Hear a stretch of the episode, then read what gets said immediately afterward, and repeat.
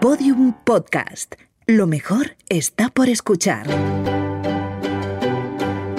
La escóbula de la brújula. Podium Podcast.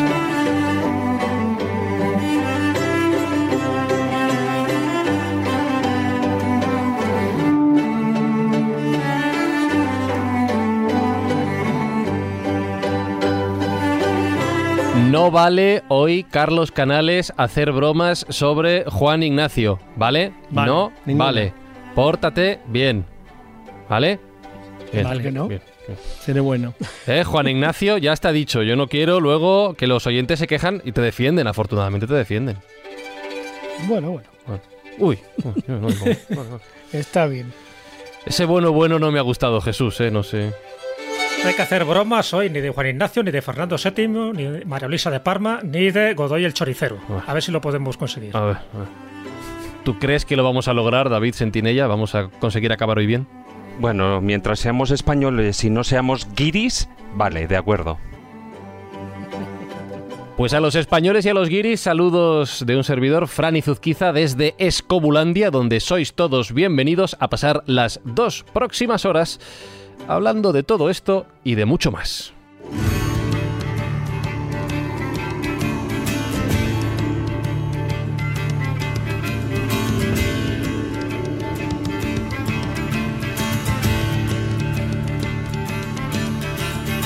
Y lo vamos a hacer con un gran comunicador, con una persona, con un amigo que ya ha estado presente varias veces en la escóbula. Podéis escucharle en la edición 128 sobre curiosidades de los Austrias y en la 189 hablando de chascarrillos de la historia. Ha lanzado un nuevo libro con la editorial Oberón que lleva por título Follones, amoríos, sin razones, enredos, trapicheos y otros tejemanejes del siglo XIX. Y además de escucharle y leerle, donde ya he mencionado, también podéis seguirle en La Historia en Ruta, que va apareciendo de vez en cuando en la cadena SER. Hablo de David Botello. David, ¿cómo estás? Y re bienvenido a la escóbula. Pues muy bien. Echo de menos poder abrazaros y besaros, pero estoy estupendamente.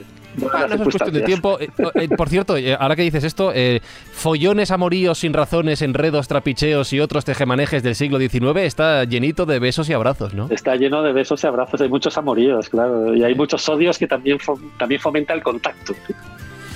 Bueno, pues a esto venimos hoy a la escóbula, a- al contacto, a, bueno, a que se toquen ellos, los protagonistas de este programa. No quiero alargar más la introducción, así que si os parece, vamos a pasarlo bien viajando al siglo XIX hoy en la escóbula de la brújula.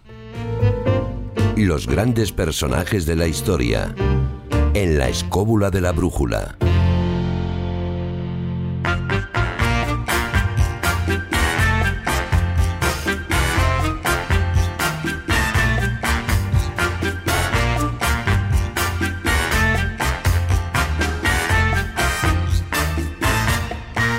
Porque el plan de hoy, para todos aquellos que después de tantas semanas en casa necesitan como un servidor una buena pasadita por la peluquería, es sentarnos en la sala de espera mm, mientras nos toca el turno y abrir la revista de cotilleos que cada uno prefiera. El Hola, el Lecturas, la Pronto, la 10 Minutos.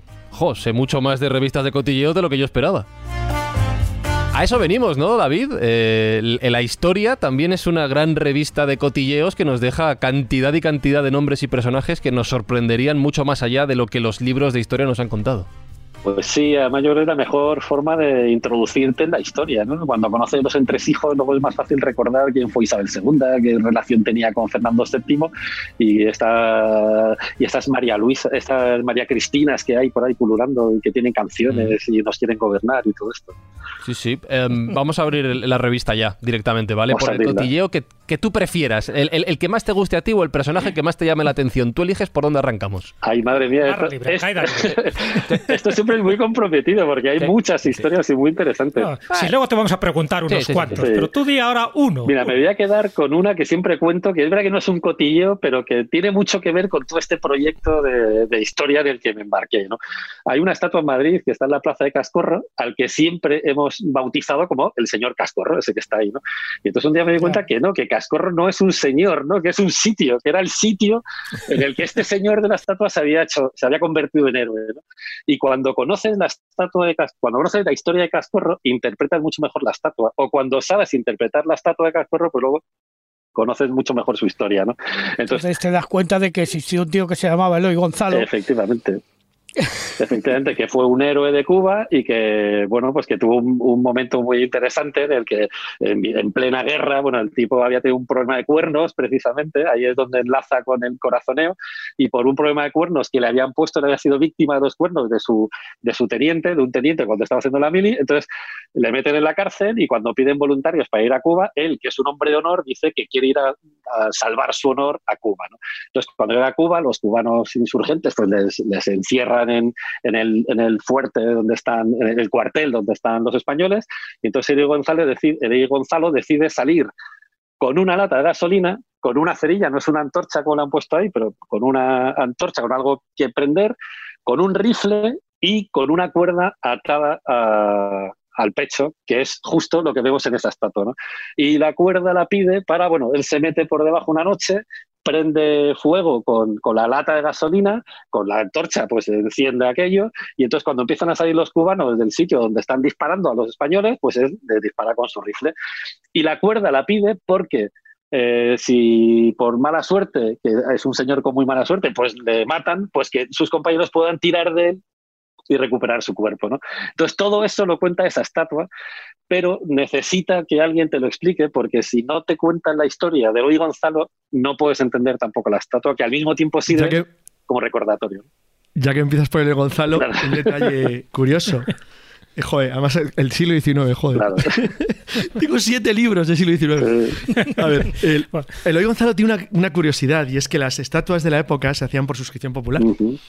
Y la de Eloy Gonzalo, en una guerra tan impopular como la de Cuba, donde iban las clases bajas solamente porque la cuota te eximía, a partir de las clases medias altas, no hacían servicio militar, lo cual era una verdadera salvajada porque hacía que las clases menos desfavorecidas del país representaran el sufrimiento y sufrían el, los- el impacto de las guerras coloniales de los que se beneficiaba la alta burguesía, la nobleza o la gente más poderosa del país.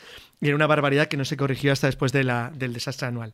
Pero es curioso porque el, el- el hecho del- de, de Eloy Gonzalo en Cascorro fue una excepción. Fue una excepción notable porque es de lo poquísimo de esa guerra tan impopular que se hace famosísimo en España.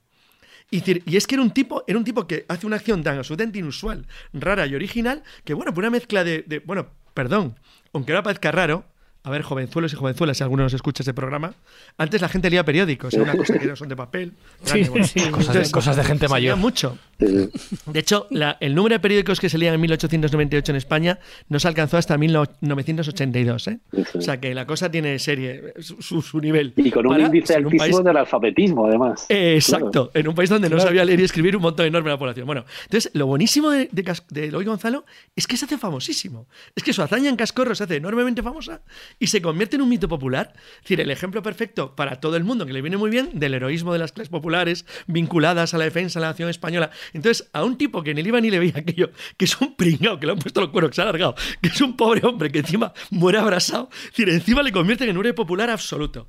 Lo cual no le resta valor a su acción, pero es una acción un poco absurda dentro de lo que cabe. Es decir, pero eh, de, verdad que se convirtió en el ejemplo perfecto del heroísmo español y de verdad que actos luego de lo que ocurren unos pocos años después, como la línea del Caney o las colinas de San Juan, no hubieran tenido a lo mejor mucho éxito sin, sin la existencia de tipos como, como Luis Gonzalo. A mí sí me parecía fascinante que cuando la gente pasa por Ras, nadie sabe quién es, nadie tiene ni idea lo que dice, lo que dice Juan Ignacio. Pero- es de las poquísimas personas en Madrid. En Madrid solo hay un tío que tiene dos calles, que tiene dos, Dos calles, homenajes. La misma persona Sí. que es el príncipe Vergara. Decir, claro, claro, tiene claro. dos calles. Es decir, porque tiene una con su nombre y otra con príncipe Vergara. Entonces, pero lo que dice Juan Ignacio es verdad. Es decir, en, la- en Eloy Gonzalo no está la estatua de Eloy Gonzalo, lo cual es, es un caso de duplicidad heroica muy, muy, muy notable y muy llamativa. Joder, la- es que el siglo XIX tiene mucho juego para estas cosas, ¿eh? De- hombre, a ver, todo el siglo ¿Quién no oído XIX, hablar de todas- los, de los X del caballo de Espartero? También, también. sí. Es famoso. También Ah, era ahora se llama suscripción X. popular. Es que Ah, ahora mucho- se les llaman X. Ah, vale. Sí, he dicho X porque como hay niños oyendo. De todas maneras. Entonces son eh, dos X. doble X. O doble rombo, ¿no? Porque ya en aquella época. Bueno, oye, lo de los rombos suena un chiste, luego lo contaré. Pero fíjate, es que de todas formas el pueblo siempre ha necesitado a, esos héroes, que es algo necesario y eso a lo largo del siglo XIX se ha visto muchísimo con un montón de nombres, nombres masculinos y nombres también femeninos, porque bueno, desde la guerra de independencia, etcétera, o sea, siempre ha habido nombres incluso después, a finales del siglo XIX.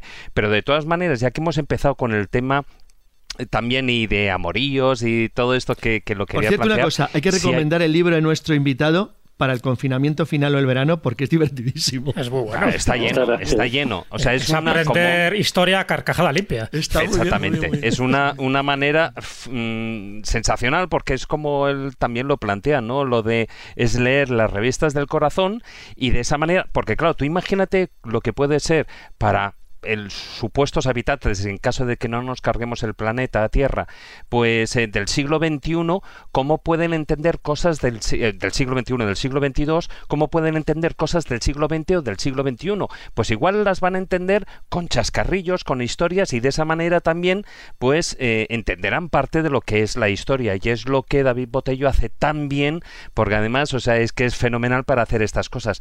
Y si en algún momento ha empezado hablando de, de esa tejemanejes y de esos amoreos, si hay, por decir una manera, algún triunvirato, el que domina ya desde el principio el siglo XIX, ese está basado en un rey, una reina y, y un Godoy. Y un Godoy. Y un válido. Claro, si empezamos por ahí es lo lógico, ¿eh? yo creo que habría que empezar por eso, por los inicios del siglo XIX. Tiene razón David, empieza por ahí. Es que, es que además es que es, fíjate, lo que viene a marcar, a partir de ahí, de Carlos III, Carlos IV, es lo que viene a marcar todo el siglo XIX y todos los problemas también heredados del siglo XIX. Bueno, ya venían de antes. Conlleva también, todos los problemas de los Borbones. claro, fundamentalmente. Sí, la verdad que hemos tenido mala suerte con ciertos reyes, ¿no? Y Carlos IV me parece que no es de los mejores, a pesar de que su hijo le mejoró. Siempre hay alguien que te hará mejor. Es que el hijo tiene tela. Bueno, yo sabéis que soy un defensor de Carlos IV, ¿eh? O sea, soy de los pocos... De Godoy, yo de Godoy, ahora hablaremos. Y de Godoy, y de Godoy. Pero bueno, Godoy estaba ahí porque le puso Carlos IV, ¿no? Lo que pasa es que tuvieron los dos o los tres tuvieron la mala suerte de que enfrente tenían a un personaje tan siniestro como por un lado Napoleón y por otro lado Fernando VII, que fue el que les hizo la gran campaña de comunicación o de propaganda que diríamos hoy para acabar con su imagen, ¿no? O sea, este Fernando VII fue el que acaba con el reinado de Carlos IV en todos los sentidos, ¿no? Y hace un memento mori. Esto es para debatir. esto es para debatir. Esto puede ser divertido. Esto es un debate, esto es un debate distinto, porque si vamos distinguiendo la parte amorosa, que es divertidísima. Yo me acuerdo que el libro mío yo lo abro con una frase de un historiador francés que se llama Georges Rousse, que describe, describe simplemente el cuadro de la familia Carlos IV de Goya. Claro. Y dice que es una auténtica parada de monstruos. y dice que a pesar de ese aspecto tan horroroso de la gente que sale ahí. ¿Quién es el gordinflón ese, no? ese, la, la, reina, esa cosa cara de buitre, el ser ese bellaco que es el Fernando VII, tal. Y luego dice. Parece juego de tronos, esto. Dice, pero se parecían, dice, se encontraron tan parecidos que felicitaron a Goya. Dice que el, cuadro es tan cruel que parece una caricatura. O sea, es horrible. Pero no solo ese. A ver, venga, para, para debatir cosas divertidas. Yo soy un defensor de Godoy, o sea, pobre, pobre Carlos IV era un pobre hombre. Es decir, un cornudo, tonto, era un desastre. Pero la reina era maligna, era un ser malvado. El rey, donde Fernando VII lo dedicamos un capítulo, porque debe ser ah, para hablar un rato. Pero, pero es verdad que lo de Godoy, Godoy, yo siempre digo lo mismo.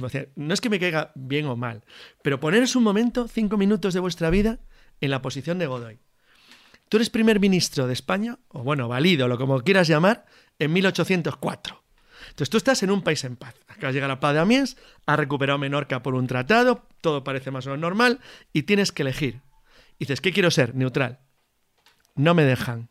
¿Cómo que no me dejan? No, no me dejan. Si me alío con los ingleses, Francia me invade. Si me alío con los franceses, Inglaterra me ataca.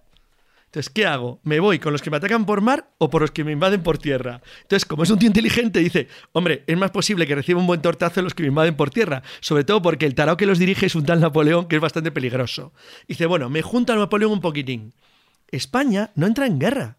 A España le atacan las fragatas que vienen del Río de la Plata a traición por sorpresa y sin declaración de guerra. A España la meten en la guerra como aliado de Francia sin querer.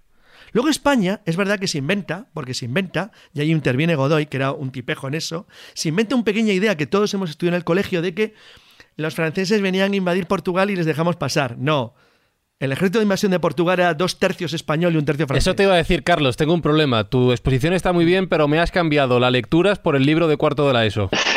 claro, es que no es así. pero, yo quiero volver a, Lola. Para volver a Lola. Sí. Ay, por cierto, un, un detalle sobre Lola. La Gaceta de Madrid, el Boletín Oficial de Estado de ahora, la Gaceta de Madrid, era un libro, era un periódico de cotilleos. Sí. O sea, es decir, ahora, ahora es un periódico de normativa. Pero en, en aquel entonces ponía notas de la reina paseaba por el parque y se la vio en compañía de las Eso, infantas eso, eso, ahí. caminando hacia no sé Cotilleo. dónde. Es decir, había cotilleos y la gente cotillaba. Hombre, a Era el- en un lugar donde no había televisión, era normal que el- el- lo que la gente hablaba o cotillaba, los cafés, las tertulias, los periódicos, donde además había ideas políticas enfrentadas, utilizaran cualquier argumento que tú podías en contra de lo que tú odiabas. Aunque ahora nos parezca increíble, Sí. es cierto, y ahora tenemos a nuestro invitado para eso, que la gente quería a Fernando, al infante, Sí, sí. que le Bueno, querían de verdad. Pero, pero no, principio, ¿en empieces, no empieces por el final, espérate. Primero, lo más estamos importante. empezando. Primero. Lo más importante, Vamos a empezar con los dientes de María lo- Luisa. A ver, lo más no importante, tenía. lo que a la gente le interesa. A ver, ahí hay una trinidad. Ahí, ahí, que es venga. María Luisa, Ajá, Sí. Carlos IV bien. y el tercero en discordia. Que era Godoy. Manuel Godoy. Que no era el- tampoco. ¿Eran amantes? ¿Eran amantes? David, Bueno. ¿eran amantes sí o no? Yo creo que no. Yo no he leído toda su correspondencia que ¿En está serio? publicada. Los que han leído la correspondencia de estos dos señores, que la han leído, la han desmenuzado, la han analizado hasta, hasta, hasta la última coma, dicen que no. Y dicen que no porque mm, era muy difícil ponerle los cuernos a, a un príncipe entonces, porque, a ver, los rumores arrancan cuando Carlos IV todavía es príncipe, ¿no? Y era muy difícil porque la reina, la princesa María Luisa, iba acompañada y ella se queja públicamente, ella y todas las princesas que hemos tenido se quejaban porque iban acompañadas hasta el retrete. El retrete no hay que tomárselo al pie de la letra como el cuarto de baño, pero sí que hay que tomárselo como el lugar más, retra- más, re- más retirado de la, intimidad del cuarto de la reina, ¿no? de la princesa. Entonces, si iba tan acompañada por, unas eh, damas de compañía que les ponían los reyes para controlarlas, ¿cómo, va- cómo es posible que esta pobre mujer, que estaba todo el día acompañada, que estaba todo el día con alguien haciéndole de escolta, le pusiese los cuernos a su... A su... Pero no sería posible que de todas maneras le gustara tanto que le favoreciera todo lo que pudiera. A ver, Pues puede a ser ver, que a le a a gustara, ver. a ver, puede ser que le gustara, pero, pero no explica tampoco. O sea, es verdad que es la explicación más sencilla como siempre. ¿Qué es lo más fácil? No, pues que este le ponía los cuernos, ya está, ¿no? Pero a ver, este señor era un advenedizo en todos los sentidos. Este señor no salió de la nada. Y de repente eh, le Fíjate cómo encumbraron. asciende, ¿eh? Claro, pero le encumbraron porque los otros dos Mm. Que, que no habían salido de la nada, que eran eh, Florida Blanca y el Conde de Aranda, eh, que eran dos eh, facciones que estaban enfrentadas desde el Los tiempo. pelucas y los corbatas. Los pelucas y los corbatas que estaban enfrentados desde tiempos de Carlos III, porque Carlos III, que ha pasado la historia como un gran rey, en el fondo hizo muchas cosas mal. Aparte de arruinar España, hizo esto, es que dividió el reino en dos grandes grupos de poder, que eran los, los golillas y los aragoneses, ¿no? Y entonces de ahí es de donde empiezan a surgir todos los conflictos con Carlos como príncipe, porque, bueno, ya se sabe que esto, esto es un tópico, ¿no? Pero alrededor del príncipe siempre se alían eh, los que no gobiernan y como gobernaba Florida Blanca, ese papel le tocó a los aragoneses del conde de Aranda. ¿no? Entonces, estos se eh, asocian de alguna manera con el príncipe, acuden a todas sus fiestas, a las veladas de María Luisa. Y entonces, cuando de repente Carlos III empieza a decirles, a ver, cuidado, que estáis criticando al gobierno delante de esto, que son la oposición, por hablar en términos actuales, ¿no? Entonces, tenéis que cortar esa relación. Cuando cortan la relación, a, las- a los aragoneses les sienta tan mal que empiezan a, a hacer correr todo tipo de rumores acerca de María Luisa, ¿no? Pero son rumores infundados y son rumores absolutamente dirigidos para hacerle quedar cierto, como una cosa castigada. para que no se nos ofendan, que los oyentes son muy sensibles. Cuando nuestro invitado dice aragoneses, no se refiere que sean de Aragón. Se Eso refiere a es. que eran los que se dan el partido del conde Aranda, que era aragonés. Eso es, que eran- Había gente de todas partes, Claro. ¿eh? que luego se nos ofenden y nos llaman. Sí, sí, ¿Cómo que aragoneses, está bien ¿no? la precisión. Eh, Muy bien, sí, sí, es que eran los dos A bandos, los bolillas contra los aragoneses, ¿no? Exacto, exacto. Cuando sí. dices tú que ahí no hay una cuestión de cuernos, sabes que María Luisa de Parma Sí. tuvo 24 embarazos y 14 hijos. Joder. Ella reconoció en una carta, Sí, sí, que es, sí, un- sí. es una prueba documental, Sí, que sí. ninguno de ellos era hijo de Carlos Bueno, IV. realmente no lo reconoce una carta, lo reconoce en una. A a ver, ese- esa fuente es la fuente del confesor de María Luisa, que cuando ya está muy mayor, que lleva 40 años encerrado en un castillo, Secreto de confesión. escribe, claro, escribe No, ese secreto cabreado, de ¿no? confesión. Podía estar estaba cabreado, cabreado. o incluso podía estar bajo la influencia de Fernando VII, que era el bueno y el que le podía sacar de su situación, y el que había creado toda esta campaña de conspiración contra, contra Carlos IV. ¿no? Aprovechando, a ver, que no, no solo Carlos IV, sino sobre todo Godoy, fue el primer impulsor de las grandes reformas de verdad de los Borbones Borbones, que llevaban prometiendo un siglo pero no hacían, ¿no? Y el que empieza a cometer estas reformas contra la Iglesia, contra la aristocracia, a favor de la educación del pueblo, es Godoy, ¿no? Entonces, claro, suscita una serie de celos y una serie de enemigos que son los que le convierten en el blanco de las iras de los nobles, de, la iglesia y de, y de todo el mundo, porque al final eran los que controlaban la comunicación. Por cierto, Cotillo, Godoy estaba casado con una chica, una chica realmente muy guapa, la condesa de Chinchón. sí, pero, eso era lo de menos, porque su, pero su gran amante no era ella. Era Pepita, era Pepita Tudó. Pepita Oye, Tudó. Bueno, amante y luego esposa. Eh, eh, Pepita Tudó. le impresiona a Napoleón, ¿eh? Cuando le conoce. Sí, sí, sí porque como Napoleón era, aunque es una leyenda, no era tan bajito como la leyenda dice, pero era un tipo cachas, duro, chulesco. Entonces eh, a, Napoleón le impresiona. La primera vez, el primer contacto, dice, hostia, este tío. Es decir, porque Godín era un tío más que una persona bastante fuerte en una época donde la mayor parte de la gente que lo rodeaba le odiaba. Eso tienes toda la razón. Era un tío muy odiado y percibido como un enemigo. Claro. Que es lo más, más importante. ¿Pero por qué? Porque desafió sistemáticamente al poder sistemáticamente. Y porque encima no solo le odiaban aquí, sino que le odiaban en toda Europa. Entonces, esta campaña de, esta, campaña de comunicación contra él, pues se exporta y se imita además fuera eh, y todas las mujeres fuertes relacionadas con los Borbones le acabaron colgando el mismo San Benito que a, María Luisa, ¿no? Empezando por María Antonieta, de la que se decía eso de que si el pueblo tiene hambre y, no, y pide pan, que coman pasteles, ¿no? Pues eso también se sabe que es mentira. ¿Por qué? Porque había una corriente de comunicación contra, contra los Borbones, que partía además del pueblo y que luego la, aristocracia y, la iglesia se aprovechó muy bien de esto, pues que iba contra ellos, ¿no? Y contra la reina sobre todo. Y le pasó lo mismo. Por cierto, has dicho una cosa importante y es que otra cosa muy desconocida en España, que además has comentado, es verdad que en Francia hay una revolución en 1789, pero España estaba igual de arruinada que Francia. Los dos países se arruinan con la guerra que hoy llamamos de independencia de Estados Unidos. Se arruinan completamente. Entonces, la economía estaba hecha polvo. Cuando, cuando muere en 1788 el rey, un año, Carlos III, un año antes de la revolución, España estaba muy dañada, muy, muy dañada, y con todas las reformas a medio hacer. Le faltaba culminarlas. Entonces, España se encuentra en un gran problema y es que su aliado tradicional se acaba de perder y encima el, al que, el que llega enseguida al poder, porque la verdad es que el príncipe de la paz, como le llaman, es de los pocos principados que se han dado en la historia de España, que yo sepa solo hay dos, es decir, el de Vergara y él, que no creo que no hay más. Sí, luego el príncipe de España, que fue Alfonso de Borbón, que fue príncipe de España. Es verdad.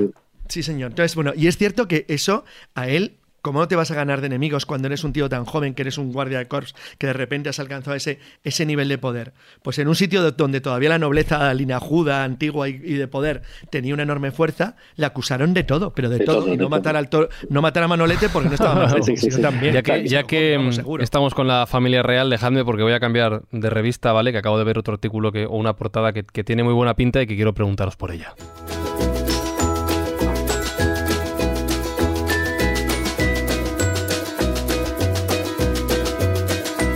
Estoy leyendo aquí no sé qué de un billar, se qué de unas pelotas. Y no sé qué de Fernando VII, que, es el hijo, ¿no? Claro, de Carlos IV. Claro. ¿Qué, ¿Qué, pasa con el billar y las pelotas? ¿Qué tiene que ver esto con, con la revista de cotilleos? No lo entiendo muy bien, no acabo de... Pues claro, Fernando VII es el que, o, alrededor de Fernando VII se acuñan dos grandes expresiones, una la de ser un pelota y otra la de que se la ponían, se la ponen en bandeja como a Fernando VII, ¿no? Es porque a Fernando VII le gustaba mucho jugar al billar, entonces claro, el billar se pone de moda, entonces no había casa noble, casa con pedigrí que no tuviese un billar, ¿no? Y entonces, entre otras cosas, lo que hacían los pelotas de Carlos IV es que le colocaban las pelotas de billar de tal manera que él siempre hiciese carambola. Entonces, claro, ahí empiezan a ahí se empieza a decir que estos señores eran los pelotas de Carlos, uy, de, Fernando VII. Y a eso hemos venido a la escóbula, a aprender, sí señor. A aprender, a aprender Qué bueno. Así se las ponían a Fernando VII. Hoy no vamos a hablar de Felipe III. Pero, cuidado, pero cuidado, que ya sabéis que también se dijo falsamente que así se las ponían a Felipe II. También. Sí, es, un, es, una mal, es un mal uso, pero, era el falsamente, razón. Tú lo has dicho. Es un mal uso, pero es un mal uso. Pero por cierto, voy a decir que eh, eh, respecto a lo del billar, el Duque de Lerma es verdad que merecería un, programa aparte sobre la corrupción española, pero la de Fernando VII es espectacular. o sea, es que no, se, no, habría por dónde empezar. Eso sí que es corrupción de la que se puede aprender. Pero de verdadero nivel. Hay una que es muy importante, que es de la que hablo en el libro, que es la de los barcos rusos.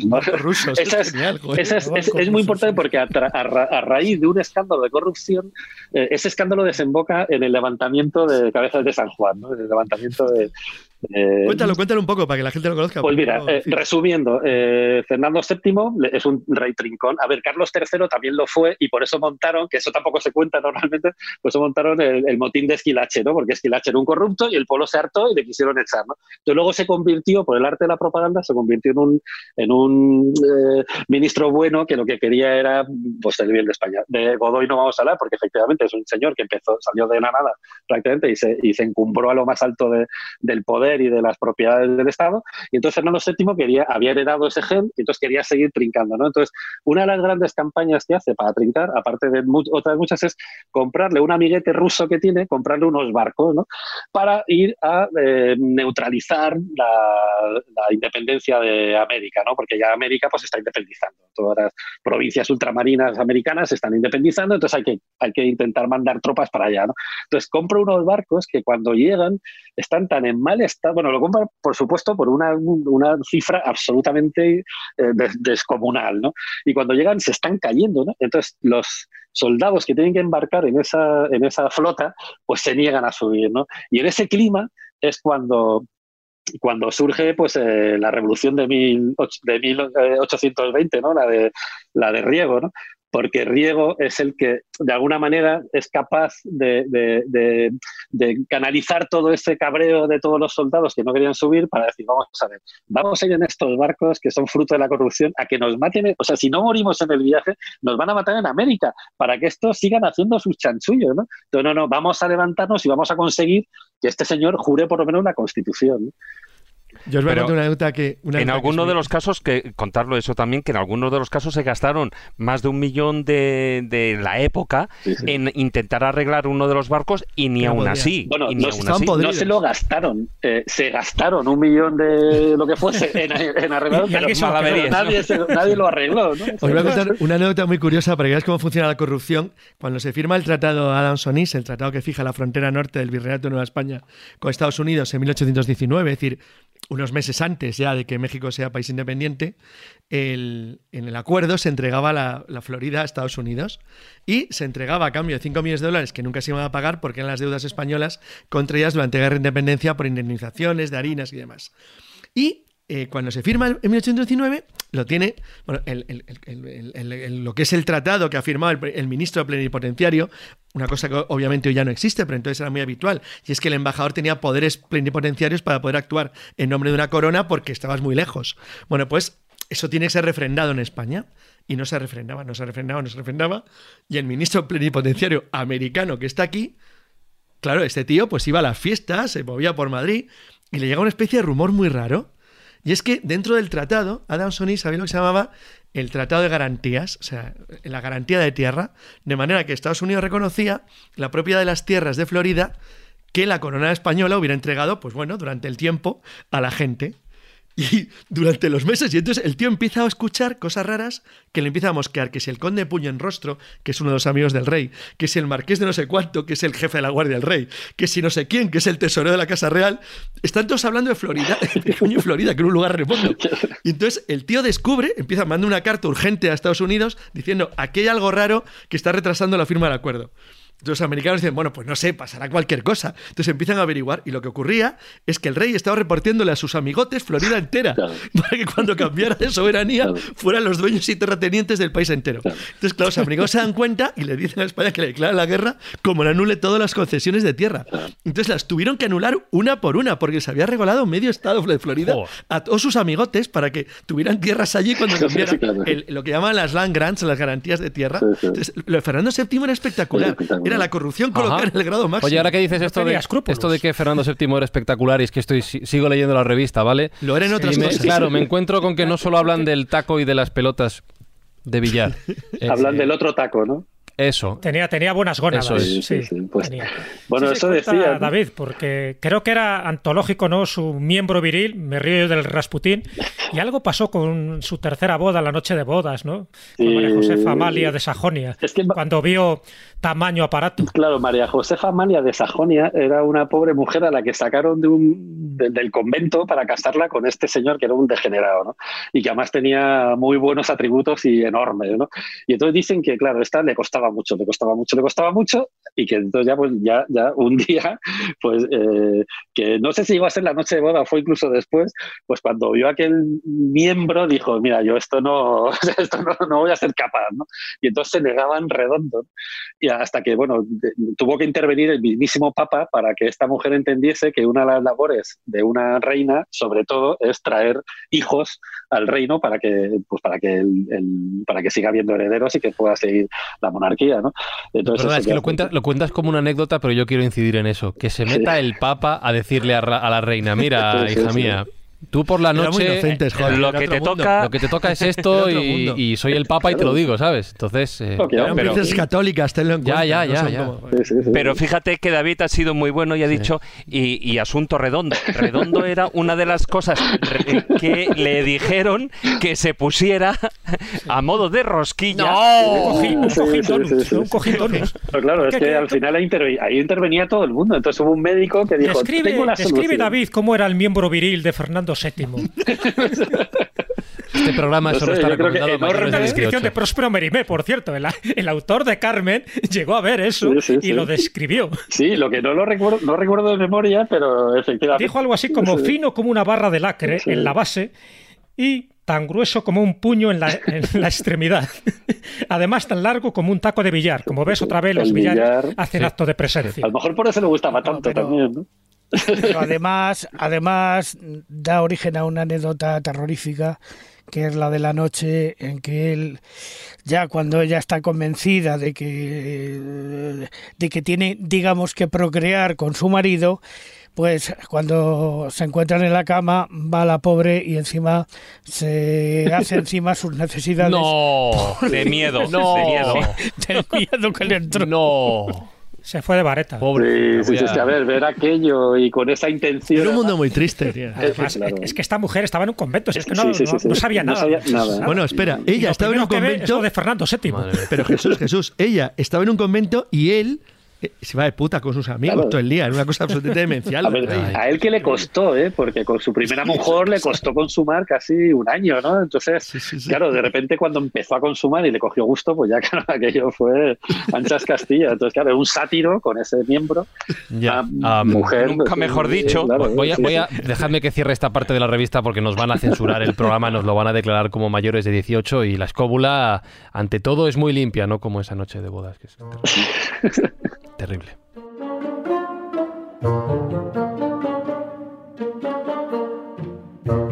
No quiero que esto se nos quede fuera, ¿vale? No, voy saltando en la historia, voy saltando en la revista. Pero como David lo ha mencionado al principio, David Sentinella, ¿por qué decías lo de Giri? ¿Qué tiene que ver con todo esto, lo de la palabra Giri? Hombre. Y, carcas. claro, claro. Hay, hay una. David eh, Botello en el, en el libro lo explica muy, muy bien, ¿no? Porque habla de esos guiris y de los carcas, ¿no? Además, a mí es algo que que me llama mucho la atención porque cuando eh, estamos hablando, bueno, los carcas, que son los carlistas realmente, ¿no? Los carcundias. bueno, pues Eh, claro, y los llaman, bueno, pero es más que nada pues porque los consideran como viejos, ¿no? Como con ideas retrógradas, etcétera, ¿no? Y, bueno, lo eran, no es que los claro, lo eran, lo eran, sí, sí. Lo eran, era, lo eran. Por eso le llamaban carcundias, ¿no? Que, era esa, que tenía esa connotación. Es una palabra portuguesa, ¿no? Un poco que significa jorobado o algo así. Sí. Como así de la vieja escuela, ¿no? Y, y, y luego los guiris... Lo de, lo de los guiris lo de los guiris me llama mucho la atención porque, eh, bueno, pues en aquella época, como siempre, España está dividida, ¿no? Y unos apoyan, pues, el tema, lo que son dentro de las tres, de las guerras carlistas, uno apoyan a Carlos como futuro reino, y en este caso era el problema también con Isabel II, y ahí estaba María Cristina, María Cristina, que eh, los que apoyaban a María Cristina eran los cristinos. Pero ahí eh, me hace mucha gracia porque lo cuentas muy bien en el libro, David, cuando dices el, que bueno, los carlistas navarros lo pronunciaban de otra forma diferente que dio lugar precisamente a la palabra guiris, ¿no? Que le llamaban los mm, cristinos, ¿no? en lugar de... Claro, los guiristinos, ¿no? Entonces, guiristinos, como venía mucho inglés a apoyar a Isabel II y a María Cristina, pues entonces se acaban quedando con los, los, van recortando de guiristinos pasa guiris y los guiris pues se acaban eh, acaba sirviendo pues para llamar a toda esta gente que venía a apoyar a Isabel II. Aquí, bueno, como es un tema, yo, tengo que defender mi opinión, la que he puesto, claro, claro. varias veces, entonces no tengo más remedio. Hay, hay cuatro o cinco versiones. la que menos me gusta es la de Juan Goitisolo, que me parece una chorrada. Goitisolo decía que derivaba del turco guyur, que significa infiel extranjero. Es una bobada, no tiene nada que ver realmente. La de Cristino es muy interesante, es una de las más probables. Hay otra que tiene que ver también con la palabra vasca, y David, por ejemplo, que también has vivido ahí. Es decir, existe una serie de palabras dentro del, del, euskera que podrían ser. Hay otra que dice que podría derivar del término eh, que llevaban en los chacos, en los morriones, la infantería, parte de la infantería, que era la GRI, ah. Guardia Real Infantería, Giri. Es decir, que era lo que llevaban ellos como emblema en los chacos de, de la infantería. No se sabe, pero la verdad es que es curioso porque la palabra se fue perdiendo a lo largo del siglo XIX y volvió de nuevo a la vida eh, pero fíjate, fíjate en el, en el caso, pero fíjate Carlos, en el mm. caso de que derive de los cristinos, de los que apoyaban a María Cristina. Eso sin duda alguna tiene que ver con los liberales, claro, seguro. Claro, sí, pero fíjate, es que en ese caso los que también mm. apoyaban a María Cristina bueno, y en, por ende a Isabel II o iban en contra de Carlos eran dos países extranjeros que eran franceses Inglaterra e ingleses, con lo cual con lo cual los verdaderos guiris serían franceses e ingleses. Sí, por extensión, todos los que no eran los, ultrapirineicos, como llaman el Los ultrapirineicos, sí, señor. Exacto, están más allá. Oye, ya que estamos eh, con las guerras carlistas, vamos avanzando. Luego, a lo mejor todavía tenemos que retroceder para alguna cosilla que nos está quedando por ahí, pero es verdad que las guerras carlistas pues tiene mucho que ver con también con una frase emblemática, ¿no? De eso de que manos blancas no ofenden, una bofetada que cambió la historia de España. Yo creo que es muy importante resaltarlo porque, ves, estas son las anécdotas que luego quedan un poco para la posteridad, porque en el fondo esa bofetada a Carlomade, ahora nos comentas ¿no? quién era Carlomade, eh, sirvió para que subiera al trono Isabel II y sirvió también para que las guerras carlistas empezaran, ¿no? También porque se derogó la ley sálica. Cuéntanos un poco esa, esa historia de esa gran bofetada que giró, giró un poco las puertas de, la historia de España. Bueno, hay un momento en que Fernando VII se está muriendo, está ya muy malamente el pobre, ¿no? Y esto le pilla a la infanta Luisa Carlota en Cádiz, dicen que tomando unos baños, ¿no? Luisa Carlota, la infanta, es la hermana de María Cristina, que es y que está casada con Francisco de Paula, que es el hermano pequeño de Fernando VII, para que nos situemos, ¿no? Bueno, que es el niño pequeñito del cuadro de Goya. El niño pequeñito del cuadro de Goya, eso es. El que decían que era hijo de Godoy, y esto estaría muy bien Exacto, decía que era hijo de Godoy. Hacer pruebas de ADN, ¿no? Pero vamos, eh, cuando Luisa Carlota se entera de que Fernando VII, allí en su lecho de muerte, ha firmado una especie de reconocimiento de que su hermano eh, Carlos, el carlista, cuando todavía no lo es, pues que va a ser, bueno, que ha derogado la ley de la ley sálica famosa. Bueno, esto tiene que ver con la ley sálica de si las mujeres pueden o no pueden gobernar en España, sobre si esa ley la había derogado ya Carlos III o no, todo esto. Entonces, hay un momento que Calomarde, que es un ministro de Fernando VII, le pone a firmar la derogación de esa ley, ¿no? Y entonces, si esa ley se deroga, pues entonces Isabel II no podría ser reina y sería rey automáticamente Carlos María Isidro, ese gran personaje con nombre de culebrón. Entonces, cuando se entera, ella está en el baño, se entera de que ha habido una firma por ahí, sale corriendo, se planta en la granja donde está toda la familia real y aquí pues hay dos grandes versiones, ¿no? Una que dice que Carlota llama a Calomarde, le pide el decreto se lo quita a las manos, lo rompe y lo tira al fuego, ¿no? O sea que, y que al ver que, eh, entonces el ministro se tira a la chimenea, intenta recuperar el papelote y Luisa Carlota, pues le pega un par de bofetones y le deja con las orejas ahí para atrás, ¿no? Entonces, eh, otra versión dice que solo cuando el rey se recupera, pues Luisa Carlota ya más pacíficamente, pues le pide que, que por favor, que tiene que dar esa ley, tal y cual, y entonces Calomarde intenta evitar que el rey firme otra vez la derogación de la ley y Luisa Carlota pues le pega las dos mismas bofetadas de antes. ¿no? En las dos versiones, Calomarde se pone muy digno y entonces dice, así medio sarcástico, medio despechado, pues dice, señora, manos blancas no ofenden, ¿no? Y dice, que no ofenderán, pero que el viaje se lo ha llevado. pero la otra parte que dice, pero hace daño. no, el caso, es que cambian, como, dices, como dice Jesús, cambia la historia de España. Cambia la historia. Completamente. Bueno, la cambian con un pequeño matiz. O sea, obviamente nunca hubiera habido un seguimiento a la reina niña Isabel y a su madre, a María Cristina, si no hubiera sido por un detalle también importante, y es que la tradición castellana, la reina reinan. Entonces, decir, no le, eh, era una imposición francesa que no, que no encajaba en la historia de mil años de Castilla. Entonces, eso que te digan que una tía no puede ser reina, cuando, cuando ha habido reinas castellanas, españolas, y además Isabel encima, de nombre, era, era difícil, o sea, había algo más detrás. Luego, la idea liberal y todo lo demás es una cosa que ya empieza prácticamente cuando empieza la guerra, sobre todo cuando se revela parte del, del porque ninguna unidad militar se une a la rebelión, pero sí es verdad que por cierto, la reina, la reina regente, María Cristina, lo que ahora hablaremos también, supongo, que la reina Cristina no era tan apreciada. Era apreciada relativamente. Es que era un desastre, María Cristina. Era un desastre. En absoluto. Amantes, bueno. Amantes no, tenía un marido secreto que invalidaba. Bueno, que luego se fue con él, además. Es que se casó. dos Marías Cristinas, hay que especificar. Una es María Cristina, de Fernando VII. María Cristina la primera. Y la otra es la, la, esposa de Alfonso XII. No, esa es de final de siglo, esa la tocaron ah, después, después, sí. Y era ser un dechado de virtudes.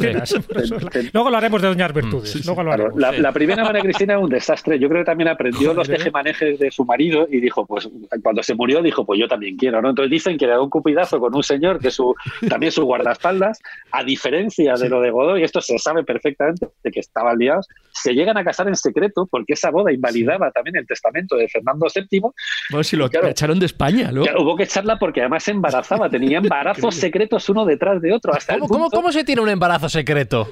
Pues, eh, pues, pues, teniéndolo, cuando no tienes poder, tío. Pues sabiendo que nadie puede hablar de tus embarazos porque cuestionan precisamente el principio de legitimidad de la monarquía que ella representa. Entonces, claro, no podía ser. Porque tienes a la Guardia Real de la época que no es como la dice a ese que le maten.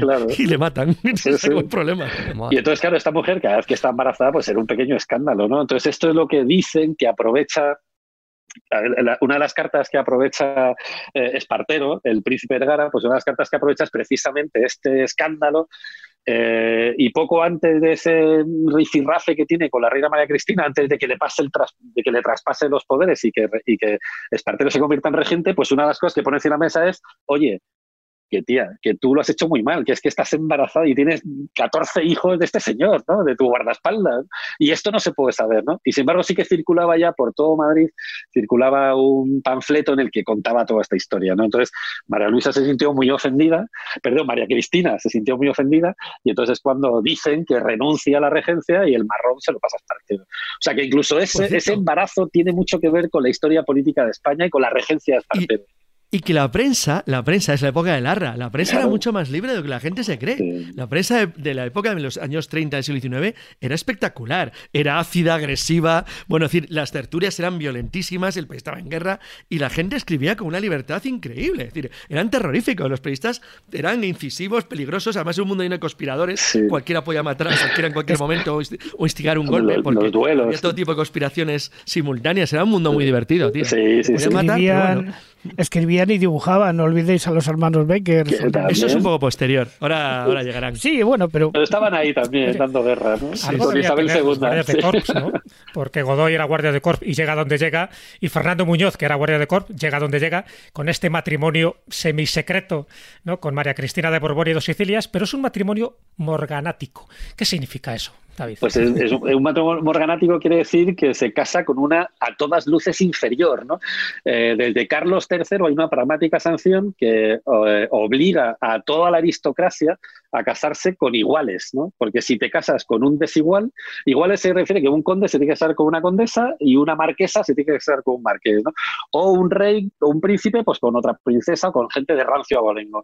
En el momento en que te casabas con alguien de, de rango inferior, perdías todos los derechos al trono. Pero es que además el testamento de Fernando VII también le obligaba a mantener la viudedad con cierta dignidad.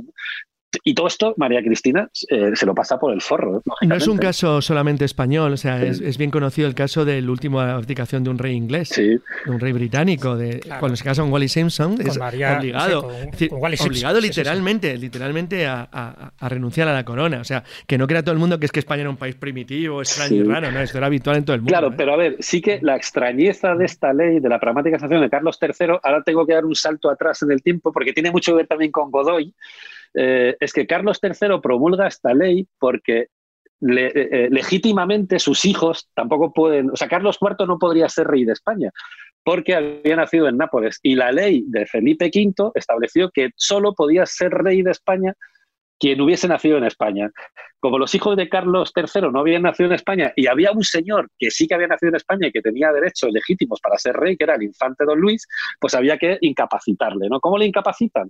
Este señor es también arzobispo de Toledo, está, pues, viste con las. Bueno, lleva toda la vida metido en la iglesia, y entonces a este señor lo que le dicen es eh, lo que dice su hermano es, vale, te dejo que te, que te salgas, que esto no te gusta, que a ti te va la marcha, pero si te casas con una desigual, ¿no? Y entonces te casa con María Teresa de Vallabriga, y le quita todos los derechos. Esta familia les manda más a Arena de San Pedro, están ahí exiliados durante un montón de tiempo, hasta que Carlos IV, cuando tiene que casar a Godoy, que Godoy es amante de Pepita Tudo, que hemos hablado también, hemos pasado por encima, que Pepita Tudo también es la dama desnuda, la maja desnuda, que también es la maja. la maja desnuda. Y la vestida, las dos. La vestida, claro. Queda ya claro que era ella, ya la hemos identificado. Ya la hemos identificado. Pero sigamos con Carlos III y Luis, y don Luis.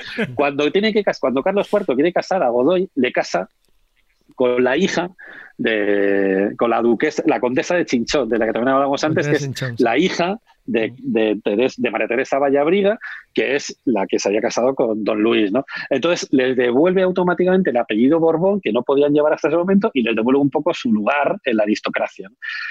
Esto es lo que. Y, o sea, esto digamos que es lo que hace que se acabe un poco con el follón de los matrimonios morganáticos que hasta ese momento ni en Castilla ni en Aragón existían. Esto se lo inventa Carlos III por esta razón. Entonces, cuando esto le salpica también a la corona, que es cuando Fernando VII empieza a tener hijas, es cuando quieren echar atrás esta ley. Y eso es lo que complica también todo el asunto, ¿no? que a Carlos María Isidro pues, no le parecía bien acabar con esta ley. Y, eso es lo que desemboca la guerra. A él mismo le convenía. Claro, y estaba claro que a él mismo le convenía, ¿no? Bueno, según su testimonio, no. Él lo hacía como sacrificio personal. él no quería. Por la patria, esas cosas de siempre. No, y por su descendencia. Y genera una guerra Bueno, y, en, el escrito bueno matas a medio millón de personas en el camino, pero total. Pero él lo hacía por compromiso con la dinastía. Nimiedades ya que estamos dando saltos, mm, me gustaría ir, y, estamos en, las dos épocas, me gustaría ir de una bofetada a otras bofetadas. Porque eh, si Manos Blancas no ofenden, hay una bofetada que también en su momento es famosa, pero como no es una bofetada como tal, sino que es un libro que hace ruido al caer al suelo, pues la cosa cambia. Eso a mí me hace gracia porque es precisamente una bofetada al revés. Y ahí sí que puede tener cierta, eh, cierta enjundia el hecho de que dentro de esa Trinidad sí que habían unos cuernos ¿no? entre Godoy y la reina eh, y unos cuernos de Carlos IV. Y es que hay un momento determinado, David, en el que en Godoy le da una bofetada a la reina, ni más ni menos. Pero eso solo demuestra, eso solo demuestra que tenían una confianza absoluta, no demuestra que se acostasen. Entre otras cosas, la propia María, la, propia María Luisa es la, una de las mayores eh, celestinas respecto a la vida sentimental de Godoy, ¿no? O sea, es la que le parece fenomenal que esté liada, que está liado con Pepita Tudó, es la que le busca eh, matrimonio a María Teresa Vallabriga, o sea, que es verdad que, que, si están liados, ¿por qué le va a buscar amantes a Godoy? O sea, es que hay cosas que no se Hacía tejemanejes, ¿no? Haciendo honor al título de tu libro, hacía tejemanejes. Pero ¿por qué a Godoy le llamaban el agipedobes? ¿El qué? Claro, el agipedobes el Agipedobes. Claro, esto es otra de las grandes campañas que organiza Fernando VII, ¿no? Digamos que las... increíble. Fran, lee al revés Agipedobes. No soy, no soy capaz de Seboda... Eh, no soy capaz, capaz, de, pija. ¿Cómo? Es sebo de pija al revés. Sebo de pija. Pues a lo mejor por ahí van los tiros, ¿no? A ver, a ver, explícalo, explícalo, David. Pues el Agipedobes es una publicación que parece que, parece que surge por iniciativa de Fernando VII a todo color en esa época, que era un dispendio en el que carísimo, claro, en el que eh, por fin eh, se recogen todos los rumores que circulan en la corte alrededor de Carlos IV, de Godoy y de María Cristina y de María Luisa, perdón, se recogen todos esos rumores, se plasman en un, en un folletín a todo color, en el que, además con un montón de ripios súper fáciles de, recordar, en el que se dice pues todo lo que sabemos hoy respecto a este matrimonio, ¿no? Que Carlos IV era un cornudo que se iba a casar mientras que Godoy le ponía los cuernos con su, con su mujer, que esto es así, o sea, esto se dice, sale de ahí, que Godoy era el choricero, es decir, un, un advenedizo que había llegado de una fábrica de chorizos, poco menos, a, reinar, a, gobernar eh, el mayor imperio del momento, y que María Luisa era una casquivana que, vamos, que lo mismo le ponía dos cornos con Godoy que con cualquier otro. Es decir, que de ahí surge, no, no, no es que surja de ahí, sino que ahí se concreta definitivamente toda esta campaña de propaganda que Fernando VII hace contra el pobre Godoy y contra su padre. ¿no? Hasta el punto de que efectivamente el que, el que gozaba de todas las simpatías era, era Fernando VII, ¿no? Cuando todos sabemos a toro pasado cómo era este señor, Bueno, era el deseado, hasta que se convierte en el felón, era el deseado. Claro, era el deseado. Hay una, Era un buen chico. Hay una frase de lo que hacía la falta de televisión, radio, periódicos, cuando, cuando va, cuando se queda en Francia, en Fontainebleau, eh, ahí medio apresado por Napoleón, hay un detalle que tiene gracia de, de Pérez Reverte, yo creo es de la sombra del águila, con ese que Napoleón, que no era muy alto, jamás consiguió ver nunca, nunca, nunca a Fernando VII de tres de pie, porque siempre estaba arrodillado como un gusano. era un tío sin ningún tipo de honor, una verdadera rata, que sin embargo luego, luego fue un tipo absolutamente implacable cuando consiguió el poder. Es increíble lo de Fernando VII es que es una da para programas. ser hijo adoptivo de Napoleón, hay una carta. O sea, que era, un rastrero de mucho cuidado. es que le felicitaba. Le felicitaba. Le felicitaba cada vez que Napoleón ganaba una batalla. Era un palmero, era un palmero. Una cosa repugnante. Eh, permitidme, porque para que no se nos queden nombres fuera, que ya se nos quedan, seguro muchos, voy a, voy a cambiar de revista, ¿vale? ¿Me, ¿Me dejáis un segundo? A ver. Está por aquí. Esta. Este señor. Claro, porque hablamos mucho de los reyes españoles y con razón, ya lo estamos viendo, ¿no? Carlos III, Carlos IV, Fernando VII, Isabel II tuvo lo suyo. Pero fíjate que, para decirlo de aquella manera, para uno que fichamos de fuera, Amadeo de Saboya. Ay, pobre Amadeo. Que tiene mala rima. Sí, sí, tiene, tiene. También traía lo suyo, ¿no? También. Bueno, es que Amadeo Saboya. le gustaban las féminas también, ¿no? Volviendo a lo mismo, es que le hicimos la vida imposible, ¿no? Porque venía de fuera, entonces no iba a gozar con la simpatía de nadie, ¿no? O sea, este señor desde el Y qué gran oportunidad perdida, ¿eh? Sí. Él sí, yo creo que incluso más que, más que Pepe Botella fue Amadeo de Saboya. Hombre, mucho más, mucho más. Y sobre todo Prim, ¿no? O sea, el asesinato de Prim, que es otra cuestión un poco más seria, ¿no? Pero, ojo, esa muerte tan sin explicar del el señor que quería cambiarlo todo, ¿no? Y que quería acabar por fin con los privilegios de la aristocracia y que quería crear una nueva aristocracia de gente que trabajase, ¿no? Que, que, se basase en la burguesía y en el esfuerzo. Fue y no una increíble oportunidad perdida. la, Efectivamente, Pring, porque fue porque era el enemigo principal de los Borbones. Claro. Pero la, pérdida de. La pérdida. Bueno, luego, cuando como luego recomendamos libros, el libro que voy a recomendar yo hoy está relacionado con, con Amadeo de Saboya. Porque creo que fue una oportunidad para España increíble que nos hubiera ahorrado otra guerra civil más, como la que hubo después. Bueno, primero el caos de la Primera República, que es inenarrable. El caos de la Primera República es algo absolutamente grotesco. Y luego lo que ocurrió después, al mismo tiempo que la Primera República, la Tercera Guerra Carlista y la restauración de Alfonso XII. Y probablemente España se hubiera, hubiera, se hubiera quitado una enorme cantidad de desgracias si hubiera conseguido eh, que se hubiera sostenido a Amadeo I en el trono. Aparte que hubiera abierto una cosa muy interesante, que es una cosa que en el siglo XIX final estaba muy de moda, ahora mismo pasa totalmente desapercibida, pero que no es ninguna chorrada, que era, eh, desde el punto de vista económico, estratégico y político, una alianza con el Reino de Cerdeña, que era donde venía la Casa de Saboya, y luego Reyes de Italia, y con la futura Nación Unida Italiana, lo cual hubiera sido un contrapoder en Europa realmente muy interesante, que se desperdició y se perdió sin darle ninguna oportunidad. La verdad es que si hay un tipo en el mundo al que todo el mundo quería matar, era Primo. Sí, sí, es que a ver, y además lo hicieron pero lo hicieron, como decía, ¿no? en el momento en el que justo eh, consigue traerse a de Saboya a, España, porque él además, eh, Prima había dicho aquello de con Borbones, eh, jamás, jamás, jamás, ¿no? Y quería alguien, alguna, por decirlo de una manera, alguna monarquía que estuviera limpia de polvo y paja. Y entonces, bueno, pues encuentran ese. Y además, una cosa que, que me gustaría, un dato que me gustaría aportar es que de ahí precisamente, de esa época de, del año 1869 eh, es cuando proviene una frase que utilizamos mucho, aquello de por el artículo 33. Sí, Pues explica David eh, eso del artículo 33 qué es. Bueno, pues el artículo 33, que a ver, después de la gloriosa revolución, ahora tengo que ir un poquito atrás también. Es verdad que todo pasa en seis años. nos hemos saltado Isabel II, que, también, tiene, tiene, tela. Pero bueno, vamos al artículo 33. A ver, eh, hay una revolución que consigue expulsar a Isabel II. Lo bueno de las revoluciones del 19, por mucho que pensemos, fueron sangrientas, pero mira, no mataron a ningún rey y no hubo que cortar la cabeza a ninguno, ¿no? simplemente o les echábamos o les obligamos a firmar la Constitución. ¿no? como en Inglaterra y en Francia. Efectivamente, o sea que siempre hemos sido mucho más civilizados también en eso.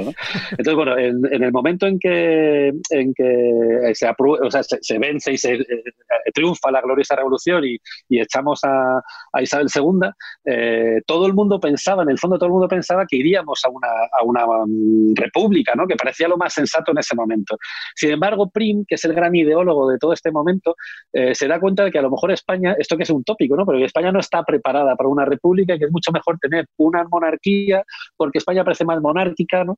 y, que, y tener una monarquía que controle un poco el cotarro y que no se vaya todo de madre. ¿no? Entonces, eh, en la constitución que se, que se redacta en esa época, eh, en el artículo 33 se dice que España será una monarquía constitucional, ¿no? una monarquía parlamentaria. ¿no? Entonces, claro, ¿qué pasa? Que en, el, en ese momento pues, eh, empiezan a surgir todo tipo de niveles y demás, y hay un musical o una revista que se llama El Artículo 33, por la que, bueno, que, que viene a ser una parodia de toda esta historia de, de, del artículo 33, ¿no? Y es donde se empieza a decir lo de que, ¿por qué? ¿esto por qué? Pues por el artículo 33. Bueno, para quien no quiera saber, es la Constitución de 1869. Sí, antes lo he nombrado. Que, pero que gracias a, ese artículo 33 es cuando se trae Amadeo de Saboya, que, que, bueno, que dura poco, independientemente de que cuando viene se lo pasa muy bien, él pensó, pues bueno, como no me quiere ni Dios, porque ni Dios, o sea, está dispuesto a aceptar que venga un rey de fuera, unos por una causa, otros por otra, pues entonces pues me voy a dar a lo más liberal la buena vida. ¿no? También en cada puerto, ¿no? En cada puerto una. Bueno, de sus amantes creo que fue una hija de Larra, ¿no? Sí, eh, Adela Larra, ¿no? Eh, Larra es que vaya hijas, ¿eh? Adela. que Baldomera, que es maravillosa también, ¿no? Que es la que inventa la piramidal. Y otra cosa, otra cosa que recuerda mucho a Amadeo es la cantidad de monedas que se hicieron con su efigie, los famosos Amadeos. No sé si los habréis conocido que en mi familia tenían una bolsita llena de amadeos, de plata. ¿eh? Eran los, eran los duros de plata que tenían gran tradición en España porque eran los herederos del, del doblón de 8, del, del, doblón de 8 del dólar, del dólar de toda la vida. Y es verdad que luego Alfonso XII, Alfonso XIII, todos tuvieron monedas de plata que eran, eran, muy apreciadas. Total, pero Amadeo entonces se comportó como un italiano en bañador en cualquier playa de Levante, ¿no? Rompiendo bueno, corazones. Sí, bueno, básicamente yo la que tengo identificada es la de la Larra. Creo que luego tuvo un montón de amantes también, pero es verdad tuvo alguna más por ahí. Creo que tenía un pasadizo secreto en el Palacio Real, ¿no? Que llegaba también. a eso, ya es de profesional, ¿eh? Ojo. Hombre, perdona. Eso lo ha tenido no lo usaba solo él, ¿eh? No lo usaba solo él. Como no voy a contar la anécdota, porque no voy a decir el nombre, pero cierta persona que conocemos, algunos estamos aquí, eh, desciende, bueno, es eh, bisnieto de un librero de, de cerca de la calle de la Bolsa, que conoció a Alfonso XII, que le voy a dedicar libros y todo, porque eh, aparecía debajo, cerca de su casa, por un pasadizo, cuando iba bueno, a ciertos lugares de, mal ambiente, de la zona que rodea hoy en día la Plaza Mayor, la Plaza de Isabel II. Entonces, y, venían por pasadizos que había, que Juan Ignacio conoce muy bien, que es una zona completamente horadada en Madrid, llena de, de, antiguos vías que seguían los antiguos canats, las vías de agua de Madrid, y parece que era un rumor que conocían todos los reyes de Madrid. O sea, todos los reyes de, ese tiempo inmemorial. O sea, que no hay ningún secreto. Yo creo que cuando tomas Incluso el, famoso libro de los presidentes americanos legendario, aquí decían, señor, señor los, eh, o majestad, los pasadizos de salida. Incluso, incluso mira, cuando yo estuve haciendo el libro de, de Madrid 12 de mayo, eh, tuve testimonios directos de, que, vamos, de textos literarios donde se hablaba de que en estos pasadillos se iba desde, desde el palacio, o sea, desde el palacio de, Oriente hasta la calle del reloj, hasta el convento de, la Encarnación e incluso en coche. Todo perfeccionado, madre mía. Ahí lo tienes. Oye, David, por ir terminando esta parte ¿no? del siglo XIX, los amoríos, trapicheos, follones, mamarrachadas, etcétera, etcétera, aunque luego volveremos a algún caso más, vamos a hablar de la otra María Cristina. Pues siempre hay dos María Cristinas ahí, ¿no? En Liza en este siglo XIX. Pero ¿cuáles fueron esas palabras que Alfonso XII, ya en la víspera de. en su lecho de, muerte, ¿no? Ahí en su lecho de en muerte. El lecho de muerte, ahí donde la sinceridad era mayor le dice a, esta mujer, que luego se convierte en Doña Virtudes, ¿qué frase es esa antológica que además ella cumplió a rajatabla? Sí, dice, Cristinita, sobre todo teniendo en cuenta los antecedentes, ¿no? Cristinita, guárdate el coño. y de Cánovas a Sagasta y de Sagasta a Cánovas. ¿no? ¿Qué quería decir? Pues que no pecase igual que haya pecado la María Cristina I y que el sistema del pucherazo de Cánovas a Sagasta y de rotaciones así manipulando los resultados de las elecciones, pues que había funcionado muy bien durante toda la restauración, que no lo menease. ¿no? Y nada, pues eso parece ser que hizo, sí, sí, sí. Bueno, y que no menease tampoco esa parte de su cuerpo porque precisamente estaba embarazada ya. estaba embarazada. Estaba embarazado de, digamos, de, Alfonso XII de manera póstuma. Alfonso XIII. De, Alfonso XIII. Bueno, estaba embarazada de Alfonso XII y tenía dentro de su cuerpo Alfonso, XII. claro, exactamente. Claro, lo que pasa es que no se sabía lo que era. Imaginaos que nueve meses, qué tensión, ¿no? Y qué, y qué presión mm, porque si hubiese tenido una niña, pues se podía repetir otra vez las guerras carlistas, ¿no? Afortunadamente, tuvo un hijo, ¿no? Que por cierto también hay una historia, una teoría muy interesante de un libro que salió por ahí, de La última amante de un rey romántico, en el que se hace eco de un rumor muy conocido que dice que en el ambiente este tramposo de, la España de Cánovas, pues que María Cristina dio a luz a una niña y que le dieron el cambiazo por el hijo varón de una de las, de las muchas amantes de Alfonso, que fue Adela Lucía y que la conocía la guardagujas de las realmente el que, vamos a el que un rey de España del siglo XIX sea realmente hijo de su padre es un milagro, tío. de esa creación no había nada. De, su padre rey, porque su padre lo era, obviamente. es que estoy de acuerdo que Alfonso, eh, Alfonso XII, el rumor que había, bueno, los Borbones a partir de Alfonso XII son muy altos, antes no lo eran. Y es que todo el mundo decía que, que Alfonso XII era hijo de Pusmoltó, que era un, guardia de corps de, Isabel II. De hecho, al niño le llamaban Pusmoltejo. Dicen que una que, que, era, era, algo absolutamente conocido, que era exactamente igual, que era exactamente igual que su padre. totalmente distinto. Y entonces el, el mote era ese, Tolema el Pusmoltejo, porque sabían que era el hijo de Pusmolto, que era un guardia de cachas de dos metros. Es que, a ver, la reina. igual que con María Cristina, yo tengo mi duda razonable de que, o sea, yo sí que creo que ella fue hija de todos sus, o sea, que fue madre de todos sus hijos, con María, o sea, María Luisa, la de Carlos IV, fue madre de o sea, no fue madre. Carlos IV fue el padre de todos sus hijos. En el caso de Isabel II se sabe positivamente que su marido no era el padre de ninguno de sus hijos. Eso se sabe también con prácticamente toda la ciencia. bueno, Jesús, y yo, conocimos a Leandro, ¿te acuerdas? Ah, qué bueno. Qué personaje tan entrañable. Que, que, decía que, decía, que era muy mayor, muy, mayor, que tenía una cara de rey, literalmente cuando le veías. y me acuerdo que dijo que una gitana le dijo de niño, era una gitana de niño, niño, tiene cara de peseta. que una moneda. Era el rey de los croqueteros de Madrid. es que era igual. Pero, pero fijaros, si estabais hablando de esa mujer antes, hemos hablado de esa mujer de Fernando VII, la que de María Josefa Amalia de Saboya, que precisamente decían de ella que no sabía sonreír. Me imagino que al ver a Fernando VII se le iban las ganas de sonreír. Eh, eh, sí, si nos vamos un poquitín más atrás, eh, María Luisa sí que sonreía, pero sonreía con una dentadura postiza a la cual Josefina de eh, Napoleón le tenía mucha envidia. Eso dice, ¿no? Claro, es que, a ver, cuando ya estaban en Bayona, que esa es otra película también maravillosa, cuando estaban en Bayona, pues Napoleón eh, invitó a cenar a, los dos. Bueno, pero puedes contar ahí un poquitín de Napoleón hizo de los tejes manejes para que justo en ese momento en el que Carlos IV había abdicado eh, en nombre de, de Fernando VII, que se había visto obligado un poquitín, lo reúne, Napoleón lo reúne a todos allí mm, con su arte, los reúne a todos en Bayona, ¿no? Sí, claro, le, va a traer... su arte, fue una traición, fue un engaño, fue una miserable. Pero hay que tener arte para hacer eso. Corso, tío. A ver, fue sobre todo el que más engañado fue para allá fue Fernando VII, que era tonto, ¿no? Y además, eh, literalmente lo llegan a era tonto y malo. Lo llegan a decir, sí, lo llegan a decir el propio Napoleón y sus padres se lo dicen, eres tonto y eres malo, ¿no? Y es verdad que era así, ¿no? Entonces, el que lleva con engaños fue el pobre Fernando VII, ¿no? Pero bueno, Carlos IV llega la primera noche, pues les atiende ahí Napoleón con Josefina y se da cuenta, Josefina se da cuenta de que de, que de repente María Luisa, a la que le han descrito como una señora desdentada, porque ya está entrada en años, ha tenido un montón de hijos y entonces pues la dentadura ya no, no lucía como cuando era joven, pues eh, Josefina se da cuenta de que sí, que tiene una dentadura maravillosa, ¿no?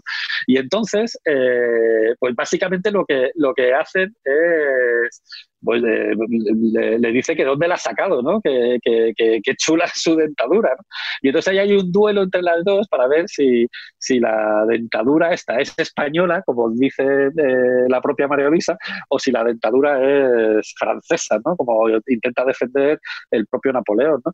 Y, y lo que peor le parece a Josefina es que, claro, hay un momento que esa dentadura funciona muy bien, es muy bonita, es muy estética, pero no puede masticar con ella. Entonces, que llega un momento que se la quita, la deja encima de la mesa y la pobre come pues sin dientes, ¿no? Entonces a Josefina le parece un escándalo, ¿no? Eso le parece lo peor de lo peor, Pero al final parece ser que esta dentadura sí que era española y que la habían sacado de, de un pueblo eh, de Medina, de, de, Río Seco, de, Valladolid. Y entonces, claro, ah, Josefina dice, bueno, pues ya, que hay en Medina de Río Seco están haciendo estas dentaduras, por favor, Napo, eh, consígueme una, ¿no? Y entonces mandan, parece ser que mandan un destacamento para conseguir, pero justo eh, las tropas francesas han acabado con ese pueblo y uno de los fallecidos... Es la primera batalla de la guerra de independencia en campo abierto, Medina de Río Seco, lo dejaron bolido pues, entero. Pues se cargaron a Antonio de Saélices, que era el maestro de... como a los odontólogos se, los cepillaron. Es la primera de las batallas de campo abierto de la guerra. Por lo tanto, Josefina se quedó su, se quedó sin su dentadura. porcelana, ¿no? Bueno, esperó luego a Waterloo, ¿no? Porque parece ser que también después de la batalla se quedaron todos los dientes. Los de Waterloo, de 1815. Hombre, eso suministró dientes para tu Europa durante una generación. Hombre, 50.000 franceses que murieron, ¿no? En el campo de batalla. Bueno, franceses y no franceses, ¿no? Ahí todos los que tenían los dientes No, bueno, todos, digo, pero, solo de franceses 50.000. Pues eh, ya he aprendido de dónde viene una de las frases más conocidas de los últimos años en el tema del cotilleo. Ya veis que la historia siempre se repite, que es aquella que dijo una gran mujer, la conoceréis de dientes, dientes, que es lo que le jode. ¿Quieres ver algunos contenidos especiales en vídeo? Búscanos en YouTube. Somos La Escóbula de la Brújula.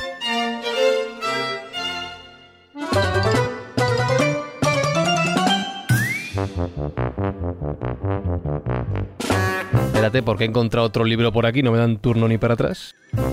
Pero bueno, vamos a pasar una buena tarde aquí leyendo historias. A ver el título de esto. 50 personajes de la historia que un buen friki debería conocer. El título me pega. Editado por Pluma de Sueños. Y lo firma José Antonio Colinet, ¿cómo estás? Bienvenido a la Escuela de la Brújula. gentlemen, señoras y señores, niños y niñas, bienvenidos al maravilloso mundo de la historia friki. Con ustedes, el gran Colinet. Oye, qué eh, eh, placer, qué privilegio estar con tanto maestro. Igualmente, perdóname, pero te tengo que preguntar por lo que acabas de decir. ¿Existe el concepto de la historia friki? Totalmente, o sea, nosotros somos los frikis más grandes de la historia. ¿Ah, sí? Ustedes sois culpables, con toda vuestra trayectoria profesional, de haber creado un montón de frikis de la historia y el misterio. O sea, sois culpables, no os escondáis. Eso puede. ¿Cómo ha cambiado el término de friki? hombre, el término ha cambiado. Acabas de dar un tono positivo de repente. Es verdad, ahora ya es positivo. no, no, yo, yo estoy, mira, yo estoy orgullosísimo de sentirme friki y os voy a explicar una cosa para que se lo expliquéis a los demás tú intentas el, salto generacional, romper la barrera generacional, toda la vida lo hemos intentado padres con los hijos. Spiderman, hablas un niño de 13 años con un tipo de 60 años de tú a tú. Star Trek habla un niño de 10 años con un padre de 60 de tú a tú. Los frikis podemos hablar de tú a tú y nos hemos saltado ya la barrera generacional. Por ejemplo. Bueno, por ejemplo. Está bien, está bien pensado. ¿De, dónde viene la palabra friki? Vamos a empezar por ahí. Mira, viene de, un señor, un friki, como nosotros, enamorado del arte, en este caso, del circo, nunca mejor dicho. Era un enamorado del circo, trabajó en el circo Ringling, en todos los circos que podía. Tuvo una lesión y se metió en el mundo del cine, que estaba comenzando en aquel tiempo. Estoy hablando de primeros del siglo XX, ¿no? Este señor se llamaba Todd Browning. Todd Browning hizo una cosa maravillosa cuando aprendió a hacer cine, que fue el primer Drácula, ese de toda la vida de la Universal, de Bela Lugosi. Se enamoró del concepto de la ciencia ficción, del terror, y llegó a hacer una cosa tan talentosa como el Drácula de, de la Universal, ¿no? De Bela Lugosi. Directamente, él quería hacerle un homenaje a sus amigos del circo, en sus amigos del circo estaba la mujer barbuda, los siameses, el hombre elefante, e, e, etcétera, etcétera. Esas personas que no tenían otro sitio donde poder trabajar por sus deformaciones físicas que en los circos. Y entonces le crea una película homenaje cuando ya pudo hacerlo, porque ya era un director consagrado, y hace la película Freaks, que aquí conocimos como La Parada de los Monstruos. La Parada de los Monstruos, sí. Entonces, esa película Freaks era la historia de amor de la mujer de la mujer, de la trapecista con el hombre forzudo con el hombre enano. Todos los personajes que él conocía del circo. Es un dramón Desde ¿eh, entonces película, ¿eh? es un dramón claro pero la palabra freaks la, nos la hizo heredar viene de ahí.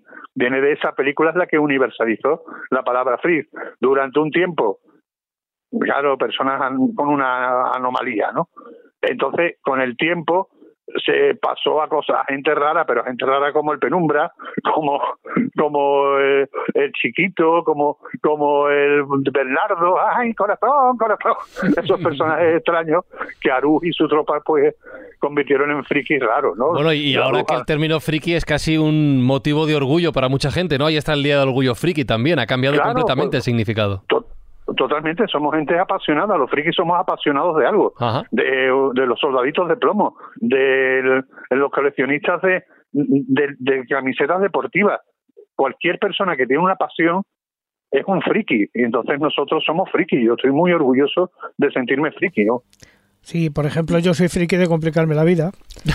Por ejemplo, No, pero yo, sí es yo cierto que a colecciono, recibos de la luz, recibos de Sevillano, de Endesa. Sí, facturas, ¿no? Yo creo que eso la- los coleccionamos todas las facturas. Pero sí es cierto que, que sobre todo a lo largo de los últimos 20 años ha habido un cambio eh, de, un aspecto más negativo a un aspecto más positivo. eh, y fíjate que digo positivo, no neutral, de lo que es el término friki. Porque hoy en día ya ser friki de algo es, es como quien dice, eh, es para nota. Es decir, significa que una persona sabe mucho de una temática determinada, bien sean álbumes o de coches de carreras, sea de motos, sea de cromos, de sellos o lo que sea. Hasta ahora cualquier afición podía era una afición. Hoy en día ya te has convertido en un friki de.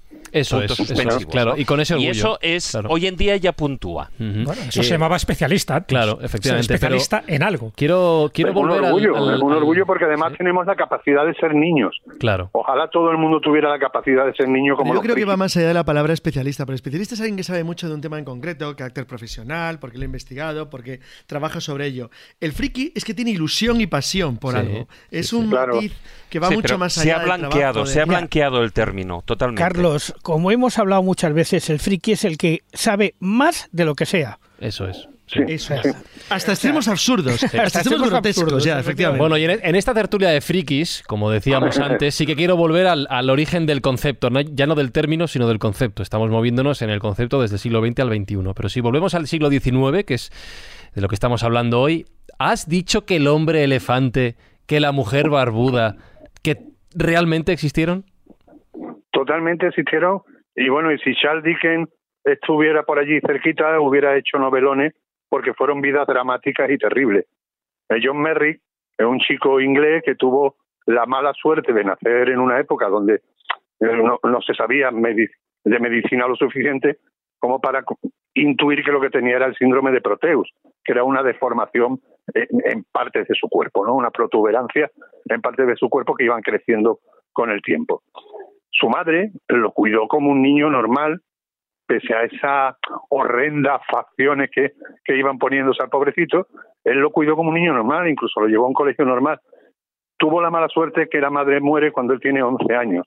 Lo del hombre elefante viene porque él, la leyenda decía que la madre, paseando embarazada por las calles de, de la ciudad donde vivía, en Leicester, hubo un paso precisamente del circo ella se asustó cuando vio a los elefantes, cayó a los pies de un elefante y en esa caída es cuando el niño pudo haber salido después deforme, decían.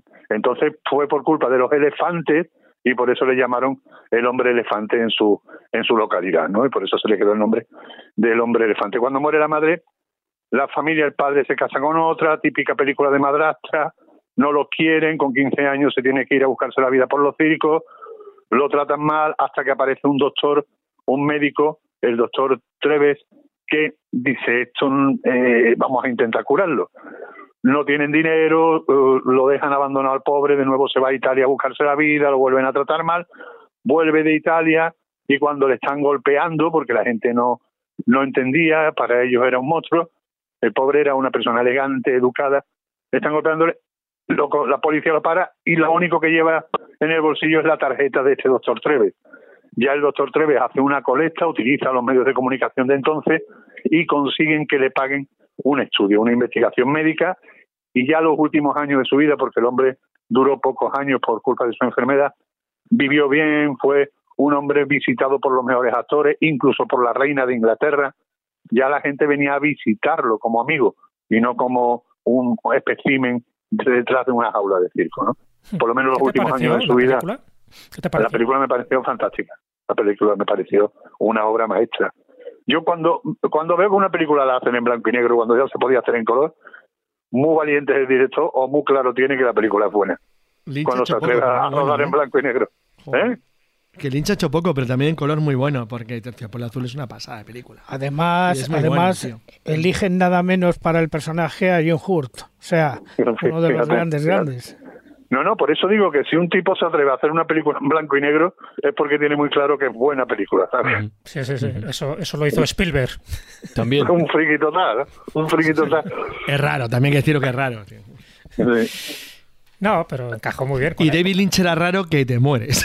Pero fijaros, eh, volviendo, volviendo un poquitín al tema, si no recuerdo mal, eh, el mal llamado hombre elefante falleció además, como tú bien decías, eh, Colinet, eh, muy joven, tenía 27 años, pero murió asfixiado. Él mismo se asfixió claro, y del peso de la, cabeza, porque no podía de la cabeza, de su peso, claro, no podía, no podía, era, y tenía que estar incluso teniendo mucho cuidado con no, existían las máquinas de apnea, ¿no? Que existen ahora o cosas que le protegieran la, la respiración durante durante la noche, ¿no?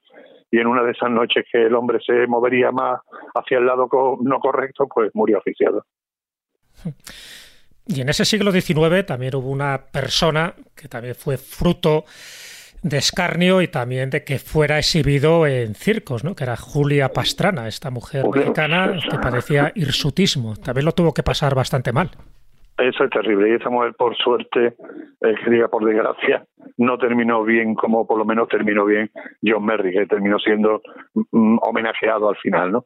Julia Pastrana era una mujer mexicana, una sirviente mexicana, trabajaba en una familia humilde, eh, visitando a estos señores donde ella trabajaba, pues eh, la ve un americano, un tipo que también era empresario de circo, ve que es una chica educada, elegante, pero que tiene todo el cuerpo cubierto de pelo. Hipertricosis, creo que se llamaba la, la enfermedad que ella tenía, que es todo cubierta, todo el cuerpo cubierto de pelo. La compra, se la compra a su familia, porque en México estaban y podían hacerlo, me imagino, y se la trae a Estados Unidos, donde en plan Pigmalión la educa, le enseña idiomas, la enseña a bailar, y el espectáculo consistía en que aparecía con una capucha, una señorita muy educada, muy elegante, de buen tipo, que bailaba muy bien, que tocaba el piano, y de repente se quitaba la capucha y cantaba. Y de repente se quitaba la capucha y aparecía una mujer mono, que no era una mujer mono, sino una mujer con un exceso de pelo, ¿no?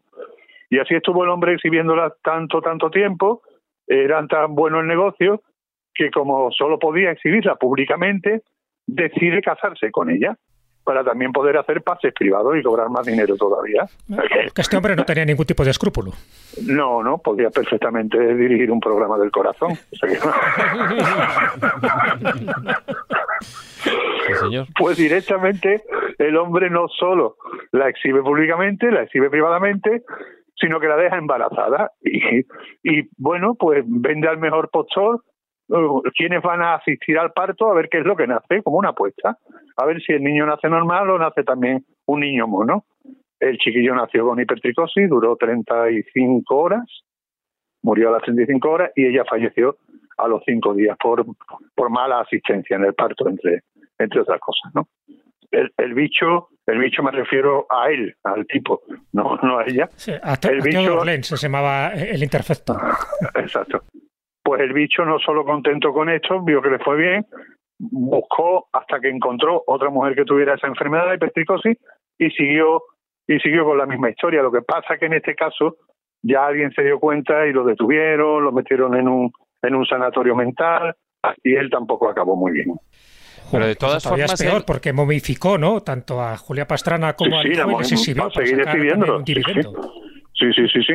Y de hecho, eh, momificado y bueno, se perdió, se perdió durante un tiempo protegieron los cuerpos tanto de ella como del niño, se perdió y un día en un vertedero por Noruega creo que era, lo encontraron eh, comido por las ratas esas cosas raras y esas cosas raras eran los cuerpos momificados de Julia Pastrana y de su niño, que ahora sí, sí están protegidos en un laboratorio científico. ¿no? Sí, pero fijaros, eh, él, bueno, parte de toda esta historia, cuando Lent eh, lleva todo esto, que era puro, un, un hombre sin escrúpulos y puro negocio, él, él, lo hace y sobre todo y termina en Moscú, que es donde ella intenta, bueno, da luz y tal. Eh, él, de hecho, Lent lo que hace es vender los dos cuerpos, tanto el de madre como la hija, y lo vende a la, a una, a la Universidad de Moscú. Una vez cuando ya los diseca y los vende. Y un tiempo después tiene el morro, por decirlo de una manera, de eh, reclamar a los dos cadáveres por la vía diplomática para darles sagrada sepultura. Con lo cual, o sea, es que mm, a partir de ahí ya, bueno, él continuó y él, de hecho, ya estaba con, con, eh, con otro espectáculo con la que era su segunda mujer, entre comillas, ¿no? Con lo cual, el sinvergüenza Em, eh, vamos, lo siguió haciendo hasta, hasta el último instante. Pero esto me recuerda a Barnum, ¿os acordáis de Barnum también? En este mismo siglo, que él exhibía sin ningún problema pues, a personas que tenían defectos físicos, intentaba sacar, pues eso, beneficios. Y una de las mujeres, una de las primeras sí, lo que pasa es que en el caso de Barnum era diferente, ¿eh? luego si no, no, lo hablamos. Eh, te digo, te digo, el caso, primero, él, él exhibe a una mujer muy mayor, menos de la edad que él decía que tenía, que decía que tenía 161 años y que había sido la nodriza de George Washington, pero cuando muere esta mujer, o sea, una vez que la exhibe, una vez que saca dinero diciendo una falsedad, porque no había sido nodriza de Washington para nada. Aún así, cuando le hacen la autopsia, lo hace de forma pública también para seguir sacando dinero. Dice, vamos a hacer una autopsia y hizo un pase privado con personas que querían pagar ese espectáculo morboso a la hora de hacer una autopsia y comprobar que efectivamente no tenía 161 años. O sea que el franquismo ya viene desde ahí. Sí, bueno, incluso eh, si todos sabemos en la en cuando se traían las momias del antiguo Egipto, las sociedades aristocráticas lo que hacían eh, después de comer, lo que hacían era em, todos los que habían pagado, todos los aristócratas que estaban allí invitados en esa fiesta, lo que hacían en el espectáculo era desenrollar a la propia momia. Por una parte, para ver si encontraban, porque además como llevaban piedrecitas eh, todo lo, estaba lleno de talismanes, etcétera, etcétera, eh, eh, cosas de oro, escarabajos, eh, eh, lapislázulis, etcétera, y entonces esas piedrecitas ah. o esas cosas de valor, oros, etcétera, anillos, pues se los iban quedando las diferentes mujeres que había en la sala. Ah. Y a partir de ahí todo el espectáculo terminaba cuando ya mm, desenrollaban del todo la momia y, quedaba a cuerpo descubierto. ¿Habéis conseguido vuestro objetivo, que es dejarnos mal cuerpo a mí y a los escobuleros. Así que, si me lo permitís, voy a poner una musiquita para destensar el ambiente, de verdad. Que... ¡Ah! Voy a seguir leyendo la revista para olvidarme de todo esto, porque de verdad que cuentan unas cosas. Mira, aquí hay publicidad. Y, pone que tengo que preguntarte por esto. Publicidad de unos cereales. Ah, pregúntale, pregúntale por los cereales, pero no entiendo muy bien a qué viene esto, no sé si sí, vamos a ver. Sí. Yo, yo, te lo explico, ¿eh? Ah, sí, sí, explica, explica. Sí, yo te lo explico. Lo que pasa que, eh, eh, lo digo en el libro, en el 50 personas de la historia como un friki debería conocer. En este capítulo digo, si este tipo hubiera nacido en Andalucía, por ejemplo, no hubiera pasado a la historia. Porque aquí, en la tostada con jamón, el mollete de antequera, el aceite, eso como que no nos lo quita nadie. Sí, claro. Eso no, ni la fiesta, ni ni nada de eso. Entonces, no hay cereales este que no equivalen, no, no, no. Nada, nada. Sí, sí, porque Pero estaba como muy obsesionado, ¿verdad? Por la comida y, con los enemas. Sí, eh, eh, eh Jesús, por favor. Ahí vamos. Hombre. ahora lo explicará Colineda, ahora lo explicará. Yo, yo creo que se puede decir, hombre, que es una marca universal, que tampoco le vamos. estamos hablando de, John Harvey. Esos cereales. Vale, John Harvey Kellogg's, ¿no? Es el nombre del señor, del susodicho. No hace falta decir qué cereales inventó, o sea, John Harvey Kellogg's. ¿Vale? Entonces, el señor John Harvey Kellogg era un tipo obsesionado por la salud, por la sanidad, era adventista, de la iglesia adventista, y llevó a un, a un extremo la mezcla de su religión con la salud, con la sanidad. Entonces creó un balneario muy importante en la época, estamos hablando también de, de primero, de finales de, de 1800, principios de, de 1900, que se llamó el balneario de Battle Creek. Era un sitio muy popular donde iba la gente buena película más... también, una buena película. Anthony, Anthony Hopkins está que se sale, Anthony Hopkins está que se sale. Bueno, pues en ese balneario de Battle Creek iba todo lo más granado de la sociedad europea de entonces, era como los spas de lujo actualmente, ¿no? Pero este señor lo que hacía, aparte de darle unas comidas vegetales, eh, los primeros veganos, etcétera, etcétera, pues tenía, como bien decía don Jesús Callejo, una obsesión desmedida por la limpieza del estómago. Y hacía irrigaciones continuas de estómago. Esas irrigaciones de estómago las hacía eh, insertando vía rectal litros y litros y litros de agua. O sea, lo que comúnmente es una macrolavativa. Directamente. Pero, y claro, la gente Hombre, decía hoy, que se hoy en día bien. también, eh, fíjate, Colinet, eh, en términos ya de, de medicina natural, eso mm, también tiene otro nombre, que es la hidroterapia del colon. Pues eso sería. Qué fino, qué fino te has vuelto. No, no, se le llama así, se le llama así, en serio. Sí, sí. Pues este hombre era un especialista en eso, su balneario era el especialista en eso. Yo creo que la gente decía que se sentía bien para que no tuvieran que repetir la sesión. Pero la cuestión es que el tipo era popular. Aparte de eso, ya como curiosidades de- del muchacho, estaba casado, tuvo siete hijos legales, adoptivos, y cuidaba a otros cuarenta y tantos, pero su religión no le permitía eh, convivir sexualmente con su propia esposa, con lo cual nunca tuvieron relaciones íntimas él y su esposa, pero sí tuvieron siete hijos legales más cuarenta y tantos que convivían con ellos, ¿no? Y era un firme defensor a ultranza de la negativa al amor propio, es decir, era un antionanista total y facultativo. Todos los males del mundo era culpa del amor propio. Esta historia mejora por momentos. Sí. sí, sí, él daba sus conferencias, su charla y todo, todo, todo, todo lo malo de la sanidad podía venir porque teníamos las malas costumbres. Digo, teníamos, ¿no? En aquella época me imagino que también tendrían. La mala costumbre de, bueno, de complacerse, a- autocomplacerse uno a sí mismo, ¿no? Más o menos. Sí, pero además, pero llegaba peor, ¿eh? porque ya no es que fuera el antionanismo, sino que para él, como tú bien apuntabas, o sea, todas las enfermedades estaban relacionadas, por una parte, o con, con la falta de alimentación eh, o la, la falta de, de una fibra en la dieta, ¿no? Y luego, por otra parte, en la parte de recetar esos, eh, eh, cuando uno tenía sus calentones, pues además de recetar esos baños de agua helada, o, o incluso decía pues que de realizar algún tipo de operación quirúrgica, lo que también planteaba era rociar las sálvase la parte o esas partes blandas en ocasiones con ácido para Hombre, de sí, esta claro. manera limitar los impulsos sexuales. Claro. Y vaya que los limitabas. Claro. Ya te digo. los limitabas de verdad. Hombre, también eh, tenía otra cosa que era enhebrar un hilo de plata en el prepucio. Ah, por favor. para así, inhibía, para así evitar cualquier No entres en erección. detalles, Ah, David. Conoce David que inhibía bastante bien para todo lo que hacía. ¿eh? Oye, pues en mi Yo, pueblo yo había con tal de uno... fastidiar a Fran. A ver, espera, a ver qué pasa en el pueblo. A ver de el pueblo, conectamos con En mi pueblo había uno que se inhibía los, los impulsos sexuales y tal, dándose con un martillo ahí. ¿Cuándo sentía placer? Cuando de- dejaba de darse. ¿Cómo lo llamaban? No, y lo peor es que lo supongo contaba. que sí. Martinico. Hay, hay que preguntarse. ¿eso hizo algo bien? Pues sí, hizo bien los cereales. Inventó los cereales. Ya, ya, ya. Sí, pero él no los comercializa, ¿no? Lo hace su hermano. No, no, su hermano, su hermano que era el listo de la familia, es el que comercializó. El que sí que Y no tenía le- no hijos mal. naturales. Sí, sí. Ya.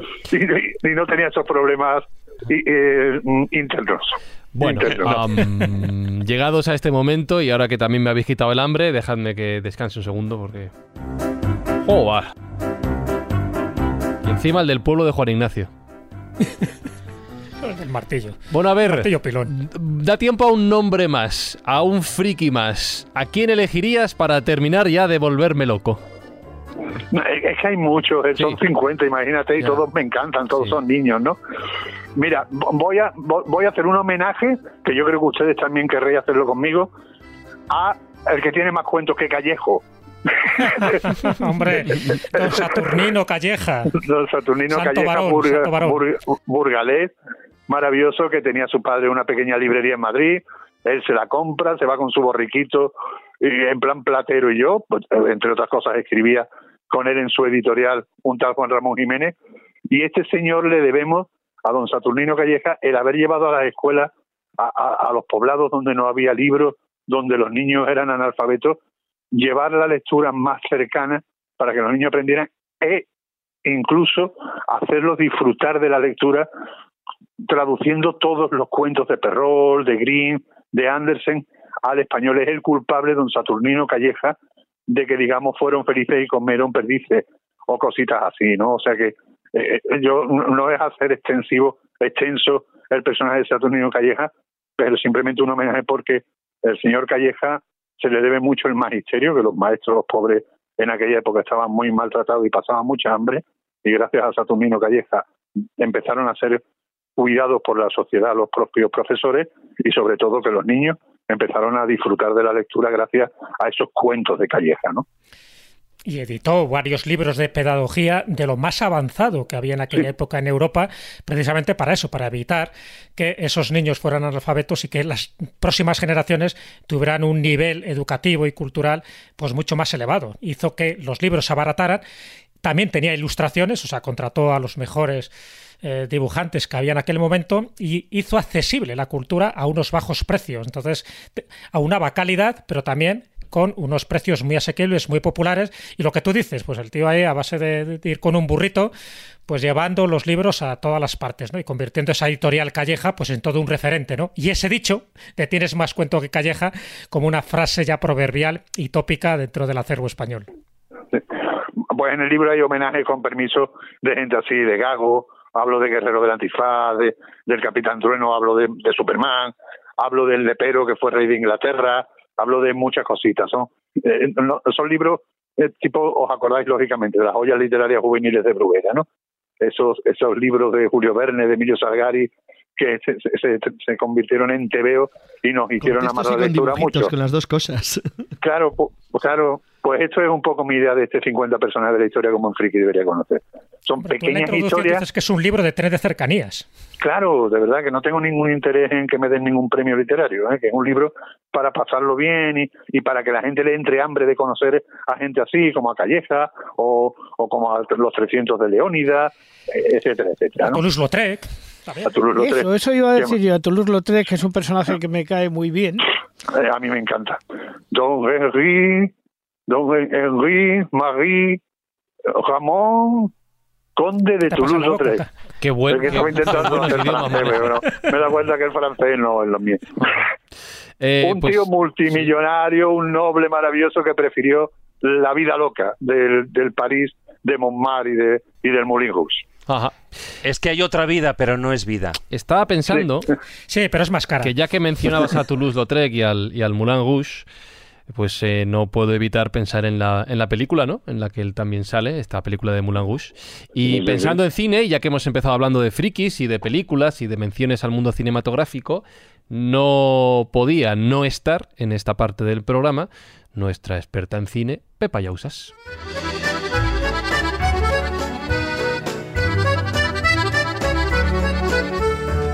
Hola Pepa, hola Vancouver, ¿qué tal?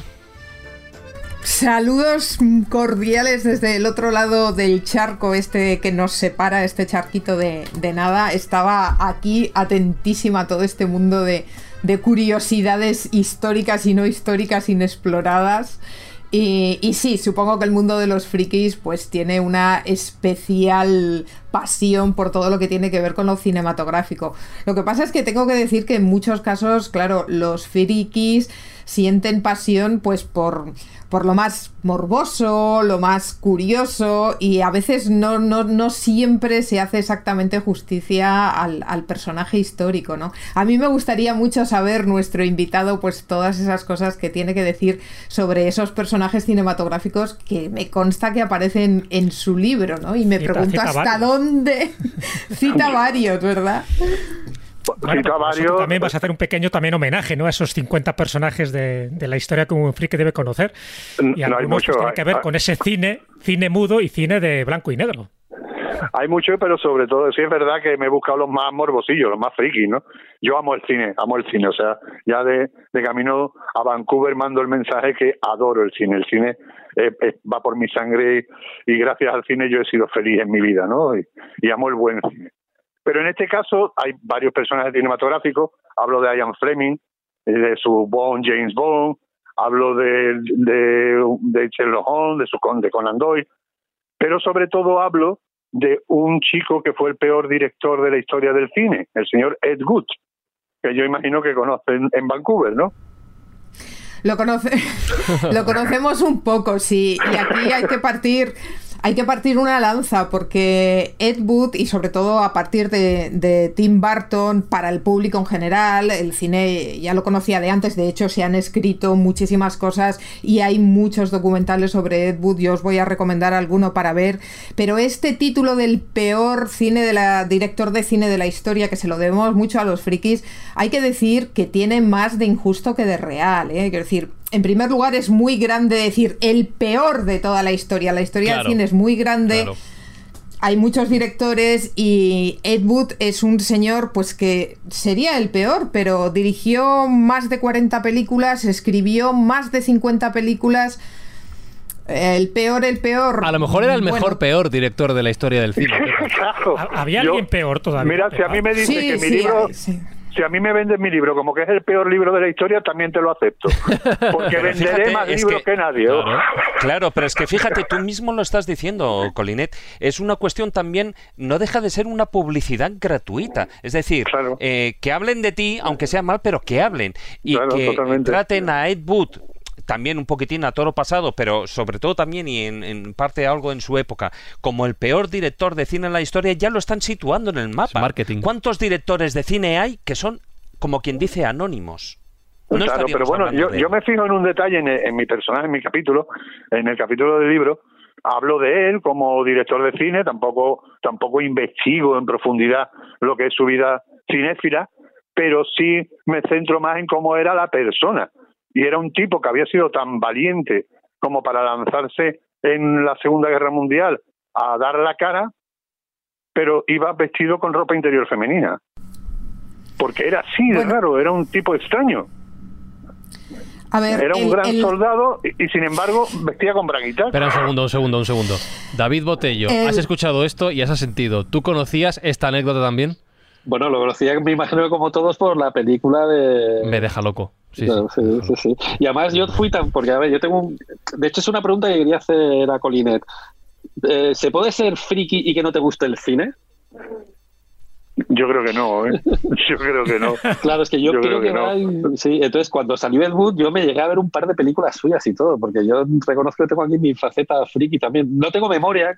La de los monstruos es genial. Sí, y esta de la que habla tanto la película esta, eh, jo, es que hoy estoy muy espeso, tengo que pedir disculpas.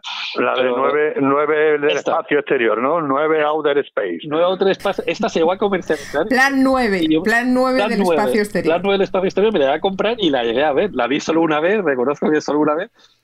Claro, y, viste los hilitos de los platillos volantes, ¿no? Como claro. los hilitos para hacer volar. Vale, vale. Es que es tal cual, ah, es tal cual ah. como la película, ¿no? Es tal cual. O sea, es la película de Triparto, es maravilloso. Y viste la pelea con, y viste la pelea con, con el con el con el gran pulpo gigante que era un pulpo de goma que lo movía el propio actor, ¿no? Y que se veía así el, trapillo, ¿no? Sí, sí. es que el presupuesto era muy bajo. Claro, claro. Pepa, el presupuesto, el, presupuesto, no era bajo, lo robaron, esos, esos, esos atrezos los robaban. Y que lo peor no tiene que ser... Ay, perdona. digo que lo peor no tiene que ser ser el peor director de cine, sino el tercer peor director de cine en la historia. Eso sí que es malo. Peor, peor es ser bueno. Y para eso, sí. A ver, que Pepa quiere partir una lanza a favor de Ed Wood. A, ver, es que estamos metiendo muchas cosas diferentes en el mismo fregado. A ver, por un lado, eh, Ed Wood colgaba los platillos volantes de hilos, como lo hacían todos los demás. Porque vamos a ver en qué fechas, no, no es verdad, depende de qué películas veas. Es decir, a ver cuántas películas de la época hemos visto. Pero a él se le veían los hilos, ¿no? Y en otros no se ven. Oh, insisto, insisto, ¿cuántas películas habéis visto de esa época de ciencia ficción de directores que no sean Ed Wood? Claro, es que este es el problema. Ed Wood es el que ha saltado de la fama, entre otras cosas, porque lo lleva a la fama un director como Tim Burton, del que todos los frikis ya están enamorados. Tim Burton se mea en la esquina y qué bien mea Tim Burton. ¿Sabes? Este, este es el una, Este es una pregunta, como no, conozco, como no conozco a todo el equipo, puedo hacer una pregunta. Sí, claro. Pepa no es Pepa Good de apellido, no, ¿no? No, no, no. No, es Pepa Good. No, no tiene, no tiene intereses comerciales en eso tampoco. Oye, Pepa, pero sí que sí que hay una cosa que te, que te quería preguntar y, y que hoy que estamos hablando de de personajes decimonónicos, evidentemente la historia del cine que, eh, nació prácticamente ya en el, en el, siglo XX, no podemos hablar de esa actividad en el siglo XIX, pero sí de gente nacida en el siglo XIX. Y Ed Wood sí que tiene relación con un personaje que además se ha mencionado ya en este programa del siglo XIX. Bela Lugosi. Bela Lugosi, que le dio las últimas oportunidades cuando Bela Lugosi ya prácticamente era una ruina artística. Eh, sí, Bela Lugosi nace en 1882, efectivamente. Tengo que decirte, Frank, que otra vez es la misma cuestión. El cine nace en 1895 y en esos años...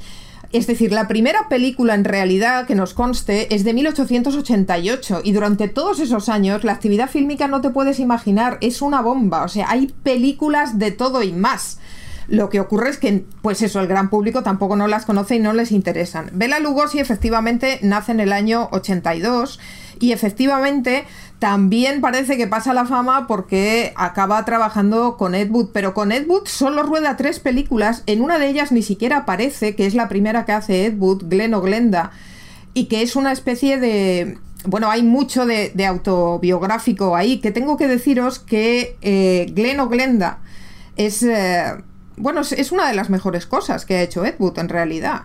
Es del año 53 y lo único que hace Lugosi es narrar, es poner la voz del narrador, no hace nada más. Y Bela Lugosi tiene 71 años y viene de una época de haber salido pues de, un tema de drogas terrible y, efectivamente, quiero decirte, un tío con 71 años en el año 53 no era como ahora que aguantan mucho más nuestros héroes de película, ¿no? No, tenía 71 años y sobre todo había salido de un tema de drogas, os recuerdo que en esta época pues ya había mucha fotografía ya había mucha capacidad de ver a, los grandes fuera de la pantalla y se habían distribuido unas fotografías de Bela Lugosi cuando estaba metido en lo más hondo de la drogadicción, que eso es lo más terrorífico que hay. O sea, eso no hay Drácula que lo supere. Eh, y, el, y, al público, evidentemente, esto le, pesaba. es que no le contrataba a nadie en aquel momento. Por eso digo que Ed Wood le echó un cable y bueno, le alegró un poquillo, ¿no? Económicamente los últimos años. Sí. En una siguiente película que hizo, Ed Wood aprovechó cinco minutos de metraje, solo tenía cinco minutos de metraje. Y en la siguiente película lo introdujo a Bela Lugosi, que solo había grabado cinco minutos que tenía él por ahí cuando murió Bela Lugosi, ¿no? Le quedaron cinco minutos.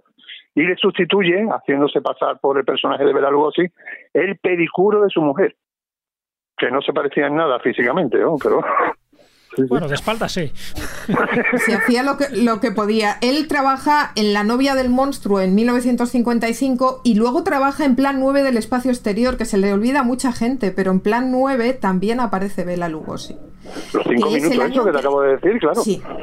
Sí, sí, que es el año en el que muere, o sea, ya no aparece más porque ese es el año en el que muere y como todos los frikis saben, es enterrado con su capa de Drácula, pero no es enterrado vestido de Drácula porque Bela Lugosi se haya vuelto loco, se haya creído el personaje, que esta es la leyenda que circula, no es cierto, Bela Lugosi no se volvió loco nunca, Bela Lugosi supo siempre perfectamente quién era, él se es enterrado vestido de Drácula. Gracia, pero te falta decir, él supo siempre que era Drácula. no engañó a nadie. Él supo siempre que era inmortal. sí, sí, él supo siempre que era inmortal.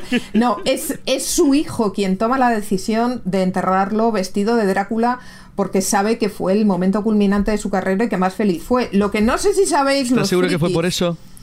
Le clavó una estaca en el corazón. Para asegurarse y lo enterró boca abajo. Para asegurarse que no volviera. Lo que yo creo que no sé si los frikis saben, y es un detalle la verdad que muy curioso. A ver, Bela Lugosi tenía 19 años cuando se convirtió en un super mega actorazo en, Hungría, en su tierra natal. Quiero decir, él siempre fue actor, se fue de su casa con 12 años, siempre quiso ser actor, dedicó toda su vida a actuar, era lo único que quería hacer, lo único que le gustaba y lo único que le hacía feliz. Y siempre lo hizo. Bueno, pues durante su primera parte, que hizo muchísimos trabajos en el teatro y en Broadway, hizo un papel que fue el que le llevó a la fama y lo hizo durante muchos años. ¿Os imagináis qué papel hizo? Que le hizo famoso antes de ser Drácula. A ver, Colinet, ah. contesta.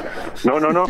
Yo le iba a preguntar, le iba a preguntar que me parece recordar haber visto en algún sitio a Bela Lugosi cantando en un musical, en musicales. Sí. Sí, claro que cantaba, pero esto te va a gustar mucho más y esto los frikis se lo van a apuntar después de este programa, porque el personaje que de verdad le hizo famoso a quien después sería Drácula fue el de Jesucristo, amigos míos. Vaya cambio. anda, anda. ¿Eh? Queridos frikis, pues fue Jesucristo y no fue ni una, ni dos, ni tres veces. Y además era un Jesucristo muy guapo y muy bien parecido. ¿Y en qué obra? los dos acabaron clavados. ¿En qué obra? Bueno, tiene, tiene, tiene paralelo que tomáis mi, tomad mi sangre y bebés de ella. todo, todo. ¿Pero hizo películas o era en teatro? No, era en teatro, era en Broadway. Era en su época de Broadway. Cuando, de todas formas, películas hizo muchos más papeles además de, Drácula. Lo que, verdad, lo que pasa es que es verdad que se le encasilló en Drácula. Drácula fue su bendición y su perdición. Pero, por ejemplo, el ladrón de cadáveres no hace de Drácula y hace un papelón. Sí, sí, no, sí, era, era un grandísimo actor. o sea, el tío hacía. Incluso trabajó en Ninochka, que muchos de vosotros os acordaréis de Ninochka, que es una comedia. Pues él también tiene un papel en Ninochka. Y hablando... ¿Quién, era, ella? ¿Quién, era ella, la de Greta Garbo. Greta Garbo, qué maravilla. Greta maravilla, eh, hablando de, ese cine friki al que, al que hacía referencia Colinet, en blanco y negro, que solo lo hacen los frikis, solo lo ven los frikis, eh, sí que quiero remontarme a la, a la primera época del cine, ¿no? A esa época del cine mudo, de la que también hemos mencionado antes, para recordar otro nombre. Si yo digo Fatty Roscoe, ¿qué me comentas, Pepa? Uf, Rosco Fati, yo siempre me he preguntado por qué a los uh, frikis les llama tanto la atención. Supongo que por el tema morboso, porque es el que ha pasado a la historia como el primer gran escándalo. yo, yo te digo por qué a mí, por qué a mí. a mí porque yo estoy gordo desde chico. para mí, que haya un tipo que llegó a ser número uno siendo gordo, adoré a ese personaje desde el día uno. Pues eh, llegó, no llegó a ser número uno, era el más grande de su época. O sea, Charlotte lloraba por las esquinas por trabajar con él. Y hay unas cuantas películas. Mira, Charlotte y, y Fatty en el café, por ejemplo, es una película de 1914 en la que son las, ellos dos, son las dos superstars. Es más, de hecho, cuando Charlotte tuvo su productora, él le contrató es decir, él deseaba, todo el mundo quería trabajar con Fati, todo el mundo quería ver a Fati, todo era, era el sueño de los niños, era la figura infantil, es, es un... Es un poco como lo que ha pasado con Elmo, no sé si os acordáis de este muñeco de Elmo de Barrio Sésamo, que era ¡guau! Elmo era y cuando salió el escándalo que arruinó la vida de la persona que le daba vida a la marioneta pues es un poco lo que le pasó a Fatih Fatih montó una fiesta increíble en 1927 nada que no fuese normal en el Hollywood de la época es decir era lo más habitual y en esta super fiesta pues sucedió no se sabe todavía muy bien el qué el caso es que Virginia Rape que era una actriz más bien era una modelo de la época que justamente justamente, en ese momento iba a hacer su, primera película bueno, pues eh, tuvo un accidente, se le reventó la vejiga para ser más exactos, y ella acusó a Fati, dijo que Fati se lo había hecho. Y se le, se le hizo no uno, sino tres juicios por violación, porque ella murió unos días después en el hospital. Se le hicieron tres juicios por, por violación y asesinato Al final se le esculpó, los dos primeros juicios quedaron nulos, pero en el tercero se le declaró totalmente inocente. Se dijo que el único pecado que había cometido Fati era beber eh, whisky de contrabando, pero que habían sido terriblemente injustos con él. Pero la prensa y el público no se lo perdonó jamás y para ello siguió siendo eternamente culpable. Y fue pues yo, yo, te cuento, Pepa, lo que ocurrió. Que un tal, y, y seguimos en el cine, un tal Randall el, el de Ciudadano Kane, del que se habla en Ciudadano Kane, era el magnate de los periódicos de la época y vendía más periódicos vendiendo la miseria de esa fiesta que salvando la verdad del pobre Fatih Arbacol. Vendía muchos periódicos poniendo de malo, de terrible, de monstruo violador a Fatih Arbacol. O sea que ya estamos hablando de ese de esas revistas del corazón malsano de la época, que eran los periódicos del señor Randall Jerez, que era el que le daba una caña terrorífica hasta que destruyó la imagen de Fatih Arbaco, ¿no? Es, es, complicado, es, es, muy complicado porque es una época muy complicada y desde luego no se puede decir que el Hollywood de la época tuviese las manos limpias, quiero decirte, encontrar escándalos en la época es lo más habitual, asesinatos sin resolver, problemas de drogas, problemas de sexo, todos los que quieras y más, quiero decirte que en realidad es verdad que este señor existía y es verdad que la prensa amarilla y el Star System es en estas épocas cuando se lanzan, pero no es tan fácil llegar a conclusiones de blanco o de negro. Creerse también que Roscoe Fati, que era un tío que facturaba un millón de dólares de la época, que son más o menos 13 millones largos de hoy en día, eh, estaba completamente limpio de polvo y paja cuando todo el mundo en Hollywood pecaba de todo y más, pues también es un poco difícil, ¿me entiendes? Quiero decir, habría que estudiar con mucha profundidad y seguramente no llegaríamos tampoco nunca a resolverlo. Eh, fíjate, en el caso de, de, bueno, de esta supuesta violación, que eh, no fue tal, eh, ella en un principio cuando le hicieron la autopsia dio que había muerto eh, por eh, peritonitis. Entonces, cuando le estaban haciendo la autopsia se dieron cuenta que además, eh, bueno, pues ella había tenido un aborto ilegal. Estamos hablando de aquella época. Y no solo el aborto ilegal, es que la casualidad es que el aborto ilegal se lo habían hecho en la misma clínica donde le hicieron la autopsia. Con lo cual, posiblemente, en, al hacerle el, em, el, aborto ilegal, le habían fomentado o le habían eh, creado esa pequeña peritonitis, de la cual después murió. Con lo, con lo que de esta manera se cubrió todo.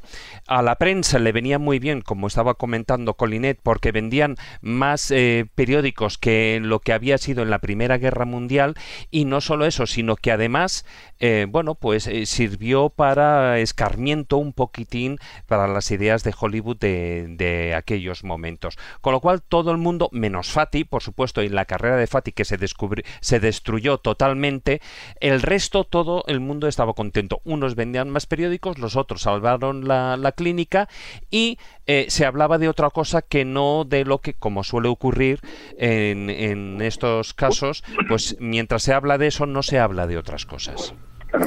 Vamos a quedarnos con algo positivo de Fati, no se nos olvide, por decir cosas buenas del pobre, ¿no? Que descubrió un tipo llamado Buster Keaton, fue el descubridor de Buster Keaton, y que fue el que inventó el gag de la tarta en la cara. que Está usado siempre. El primero que usó el gag de la tarta en la cara fue Fatih Arbacol. Eh, Colinet, entonces, al margen de escándalos y de líos del pobre Fati, ¿a ti te gustaría hoy en día, en 2020, un Hollywood donde, no sé, el actor más popular, no sé quién es, puedo decir, Leonardo DiCaprio, entonces pesara 30 kilos más? ¿Te gustaría ver eso? No, no, no, no, ahora por suerte, por suerte, tanto en televisión como en cine, ya no se preocupan tanto del físico, lo cual me alegra mucho. ¿eh? Hace 20 años era mucho más complicado, hace incluso 10 años, pero ahora tú puedes ver un presentador em, gordito o feote, no, no, no, o no. No hay tantas chicas, no hay tantas chicas 90, 60, 90 presentadoras. No, no, claro. No, no, por suerte Pero fíjate, hoy en día no es tanto el físico, hoy en día es peor la edad. Sí, sobre todo las mujeres, ¿eh? Sobre todo las mujeres. Sí, sí, ya, no se trata, tú puedes tener, puedes tener un 90, 60, 90, que como ya pases la barrera de los 50, en el caso de una mujer y en Hollywood, eh, como quien dice, casi casi has muerto. Top Gun 2. John Maverick ha regresado, pero la pobre protagonista no. Así es, siempre Bueno, ah, yo ya he terminado mis revistas del corazón, así que para todos aquellos que os hayáis quedado con ganas de más, ya sabéis que antes de terminar cada edición de la escóbula, llega la sección de recomendar. Para tus dudas, comentarios, sugerencias, contacto arroba laescóbula.com. Escríbenos.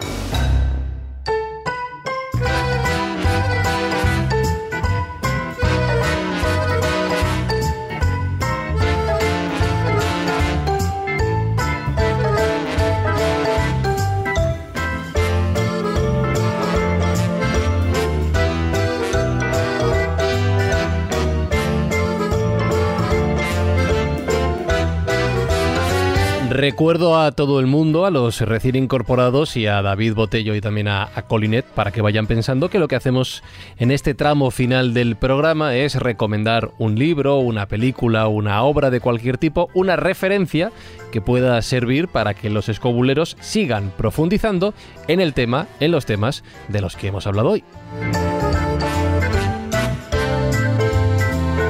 Y además preparaos porque hoy somos muchos, la lista va a ser larga. Carlos Canales, habías adelantado que tenías un título en la recámara ya. Sí, porque como íbamos a hablar de curiosidades y rarezas del siglo XIX, pues yo quería buscar algo también que representara un poco lo complejo de, de la extraña España de la época, pero sin tocar un libro de historia como tal, sino algo diferente. Y hay un libro que realmente aconsejo porque es muy llamativo y de verdad creo que va a gustarle a cualquiera que lo lea. Se llama La Reina de las Lavanderas de Carmen Gallardo y es la historia de María Victoria del Pocho, la esposa, la reina de España, la mujer de Amadeo I de Saboya. Un libro curiosísimo de cómo fue despreciada, ninguneada, perseguida y machacada hábilmente por sus enemigos, que eran prácticamente todos, en la España de la época que acabó en el desastre de la Primera República, que es algo digno de olvidar, aunque parece que algunos tontos están eh, especializándose en intentar repetirlo. Porque no se acuerdan. No, no se acuerdan, eso está claro. Juan Ignacio Cuesta, ¿alguna recomendación? Bueno, pues un libro que eh, maqueté hace algunos años que se llama La Revolución Gloriosa, un ensayo de regeneración nacional, 1868-1874, antología de textos de Gregorio de la Fuente Monje y Rafael Serrano García. Y es, eso como libro. Y luego en el capítulo friki recomendar eh, como película friki El astronauta.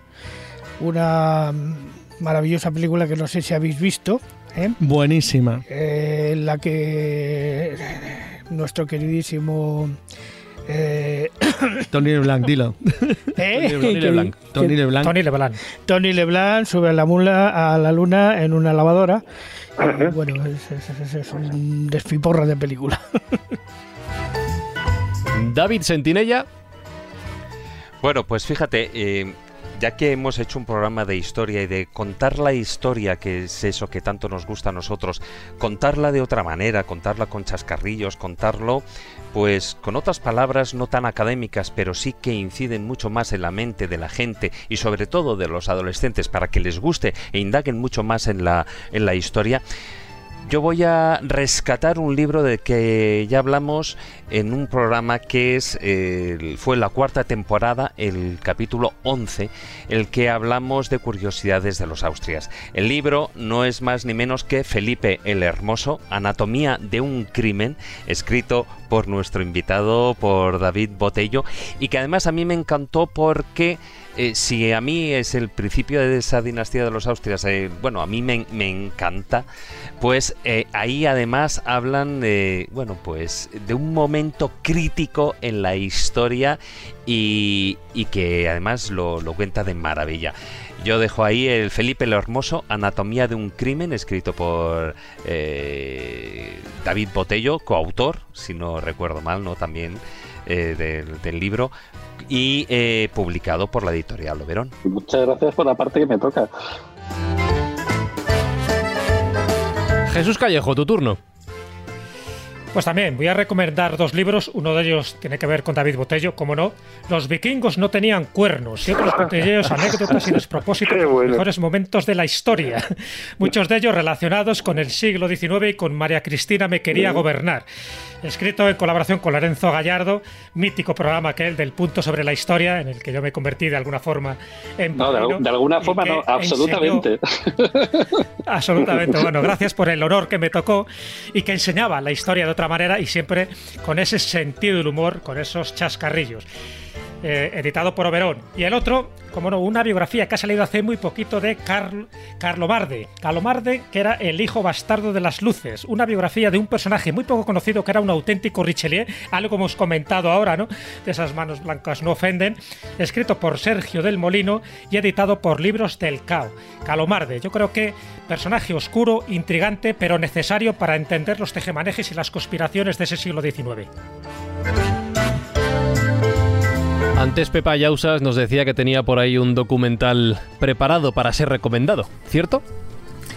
Sí, hay de verdad que sobre Ed Wood hay varios documentales. Yo recomiendo en primer lugar Glen o Glenda, que lo hace él mismo, de 1956, pero sobre todo recomiendo un documental que se titula El mundo embrujado de Edward D. Wood, que es como se llama Junior es de 1995 y lo hace en colaboración con Crawford John, que fue el productor que financió su primera película, es decir, que saben muy bien de lo que hablan. Es un documental premiado y si queréis conocer la figura de verdad de Ed Wood y no la histriónica de Tim Burton, pues vale la pena que lo veáis. De, Roscoe Fati, ya os lo he dicho antes, Charlotte y Fati en el café de 1914 puede ser un, buen ejemplo y además así pues podéis comparar un poco. Y de Bela Lugosi os quiero recomendar un documental que además es muy fácil de encontrar porque lo tenéis en YouTube. Si buscáis Bela Lugosi os va a salir, está conducido por su propio hijo y os va a dar una imagen de un Bela Lugosi pues que a lo mejor no, no es la que, la que conocéis y vale la pena que le dediquéis un ratito. Y además de recomendar el libro de José Antonio Colinet, del que hoy hemos estado hablando, de 50 personajes de la historia que un buen friki debería conocer, José Antonio, ¿alguna recomendación pues por tu parte? Eh, sí, yo voy a hacer dos si me lo permite. claro. Primero, rescatar a Julio Verne que hablamos siempre de grandes escritores y se nos olvida Julio Verne, como si fuera un insulto haber leído a Julio Verne. Julio Verne hay que rescatar cosas menos conocidas como por un billete de lotería, eh, como un capitán de 15 años, hay que rescatar a Julio Verne. y, el castillo de los Cárpatos, sí señor, santo varón. Sí, sí, que es verdad que lo tomamos la gente, oh, yo soy de Nietzsche, yo soy de Gabriel García Márquez, no, perdona, Julio Verne. Es Oppenhauer. Claro, yo soy de Julio Verne. Y, y una película, ya tiene sus añitos, Toby Maguire, el Spider-Man de protagonista, entre otros, Pleasantville unos hermanos que se cuelan en una serie de televisión blanco y negro de los años 50, viven un mundo en blanco y negro que se va convirtiendo en color. Es una crítica a la sociedad brutal y me encanta, es friki, maravillosa y muy social. Pleasantville. Y para rematar esta lista de recomendaciones que os recuerdo, escobuleros, que podréis encontrar en laescobula.com, entrando dentro del, del post de la entrada correspondiente a este programa, un trabajo que hace cada semana Manuel Berrocal. Nos queda David Botello, recuerdo, por supuesto, follones, amoríos sin razones, enredos, trapicheos y otros tejemanejes del siglo XIX, editado por Oberón, y además de los libros ya mencionados, Las escóbulas donde ha estado, lo recordaba David, Curiosidades de los Austrias y Chascarrillos de la historia. Así que David, tú rematas la ronda de recomendaciones. Pues bueno, voy a recomendar a Galdós sobre todo, porque también hay que reivindicar que escribió las grandes novelas del siglo XIX, sobre todo los episodios, que son imprescindibles. No estoy de acuerdo con él en muchas cosas, pero bueno, hay que leerlos todos los episodios nacionales. Y luego uno un poco más sesudo, que es Fernando VII, un rey deseado y detestado de Miro la Parra, que es el que empieza a poner en valor eh, realmente el reinado de Carlos IV y es el que, del que yo he sacado casi toda la información que tengo sobre Godoy y de esta defensa apasionada que hago de Godoy realmente no es mía. O sea, yo pongo la pasión, el que pone los estudios es Emilio Laparra, al que no tengo el gusto de conocer, que también tiene una biografía de Godoy que no he sido capaz de encontrar ni de leer, que creo que también es muy recomendable. Bueno, pues dicho queda, escobuleros, no será por material para seguir leyendo, viendo y aprendiendo sobre todos los temas que hemos tocado hoy. Y ya que se, se ha mencionado antes, perdón, ya que se ha mencionado antes a Saturnino Calleja, no podemos terminar el programa sin nuestro cuento de Saturnino Callejo. O Jesús Calleja. No, Jesús Calleja ya está pillado. Jesús Callejo, que me estoy liando. Ya está pillado, está pillado. ¿Con qué terminamos hoy, Jesús? Pues mira, estaba buscando algo del 19, no encontraba un cuento apropiado de esa época, pero sí del personaje, del protagonista de este cuento, que es un samurái. Sabes que los samuráis, esta casta de guerreros, empiezan en el siglo X prácticamente, tiene toda su importancia en la Edad Media y acaban, y acaban como tal en el siglo XIX. Ya sabéis que en 1877 es cuando se produce la rebelión de Satsuma contra el gobierno Meiji y al final pues los samuráis pasan a mejor vida. Bueno, pues he rescatado a un samurái en este cuento zen que trata sobre algunos aspectos que posiblemente nos interesen a todos porque forma parte de nuestra esencia, que son los miedos. El cuento se titula Miau.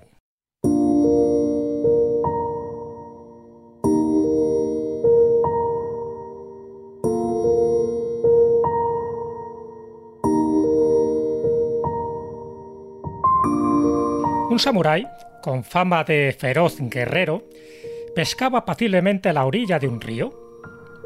Y pesca un pez. Se disponía a cocinarlo cuando un gato, oculto bajo una mata, dio un salto y le robó su presa. Al darse cuenta, el samurái se enfureció, sacó su sable y de un golpe partió el gato en dos. ¡Zas, zas! Este guerrero era un budista ferviente y el remordimiento de haber matado a un ser vivo no le dejaba vivir en paz. Al entrar en casa, el susurro del viento en los árboles murmuraba miau. Las personas con las que se cruzaba parecían decirle miau. La mirada de los niños reflejaba maullidos. Cuando se acercaba a sus amigos, maullaban sin cesar. De noche, soñaba con gatos. De día, cada sonido, pensamiento o acto de su vida se transformaba en un miau. Él mismo se había convertido en un maullido obsesivo. Su estado no hacía más que empeorar. Esa obsesión le perseguía, le torturaba sin tregua, sin descanso. Y no pudiendo acabar con los maullidos, fue al templo a pedir consejo a su viejo maestro, un viejo maestro zen. Por favor, te lo suplico, ayúdame, libérame de esta angustia, de esta obsesión. Y el maestro le respondió, Eres un guerrero. ¿Cómo has podido caer tan bajo? ¿Cómo puedes haber matado a un gato inocente? Si no puedes vencer por ti mismo los miaus, mereces la muerte. No tienes otra solución que hacerte el harakiri. Aquí y ahora. Sin embargo, soy un monje y tengo piedad de ti. Cuando comiences a abrirte el vientre, te cortaré la cabeza con mi sable para abreviar tus sufrimientos. El samurái fiel a su código del busido, accedió a esta orden y a pesar de su miedo a la muerte, se preparó para la ceremonia. Cuando todo estuvo dispuesto, se sentó sobre sus rodillas, tomó su puñal con ambas manos y lo orientó hacia el vientre. Ha llegado el momento, le dijo el maestro Zen. Puedes empezar ya. Y en ese momento él se aproxima el cuchillo, tiembla el sudor le caía por la frente y el maestro Zen le dice en ese momento, ¿oyes ahora los maullidos? Y él dice, oh no, no, ahora, ahora no. Entonces, si han desaparecido, no es necesario que mueras. El suspiro de alivio del samurái se oyó hasta en Hong Kong. ¿Sabes que el otro día, hace dos días, con el coche, pobrecita mía, reventé a una paloma, despistada. Pensaba que me ibas a decir que era el camino que tenía que tomar también, el de hacerme la araquiri. No. Bueno, sí, es una recordado. No, pero bueno. Yo tengo la katana preparada para cortarte la cabeza para que se convierta en seppuku. Vale. Bueno. Pero bueno, os habéis dado cuenta, ¿no? De la moraleja. Bueno, las moralejas son muchas. Pero bueno, yo os digo la mía y luego me gustaría saber la de David y la de Colinet porque en realidad todos somos muy parecidos a este samurái. Somos ansiosos, atormentados, miedosos, quejicas, por cualquier cosa nos espanta. El miedo muchas veces ya sabéis que proyecta nuestros propios fantasmas. Y ante la presencia de la muerte, ¿qué otra cosa hay más importante? David Botello, ¿te ha sugerido algo este relato del samurái? pues me ha recordado a Víctor Frankel, que le conocéis bien, ¿no? que fue un superviviente de los campos de concentración nazis, era discípulo de Freud y cuando, aparte de que escribe un libro maravilloso que se llama El hombre en busca del sentido, pues él seguía con, con sus terapias, ¿no? Y cuando se sentaba alguien con grandes problemas, la primera pregunta que le hacía siempre era, ¿por qué no se suicida? y automáticamente se curaba de sus tonterías. Pasaban a un segundo plano, ¿verdad? Sus problemas. Es verdad que los problemas a veces nos, nos preocupan porque le queremos dar la importancia que creemos que tienen esos problemas, pero a veces cuando lo miras desde una perspectiva un poco más objetiva, al final ves que los problemas nuestros es una insignificancia. José Antonio Colinet. Pues yo voy a ser muy personal y muy de corazón. Yo me, he inspirado a un niño gordito de pueblo, acomplejadito, que todo el mundo le decía cuando él soñaba con ser locutor de radio o dedicarse a la comunicación, pero si eres gordo, si eres catetillo de pueblo andaluz, pues mira, dejé de escuchar los miau poquito a poco, poquito a poco, y hoy estoy colaborando en el día de hoy en un programa que yo soy oyente habitual. Todos los sueños se cumplen. Qué bueno, qué bueno. Pero no solo eso, mucho más allá. Ese niño que soñaba con ser locutor lo es en radio, en televisión. Vamos, sueño más que cumplido. Hay que dejar de escuchar los maullidos alrededor, ¿eh? Hay que dejar de escuchar los maullidos alrededor. Bueno, pues, bueno, oye, lo que da de sí un cuento de callejo. ya te digo. Pues José Antonio Colinet, un placer, un gusto haberte escuchado hoy aquí en la escóbula de la brújula y, más aún con este no lo he dicho no lo he dicho de broma ¿eh? no lo he dicho de broma para mí soy un oyente ¿eh? y para mí es un privilegio haber saltado hoy al programa que suelo escuchar ¿eh? es un gusto que me voy a quedar para siempre bueno pues nosotros tampoco lo decimos de broma un verdadero placer gusto. Y David Botello, ya por tercera vez y que sean muchas más, lo mismo, un gustazo recibirte aquí en la escóbula de la brújula, aunque sea a distancia. Sí, porque además, mira, lo, que ha dicho Colina es verdad, es que vosotros habéis sido responsables de la conversión de mucho friki de la historia, del que yo me considero uno más, desde luego. Así que sí, pues un placer y ya sabéis que podéis contar conmigo cuando queráis. Pues esta es vuestra casa, ya lo sabéis. Gracias.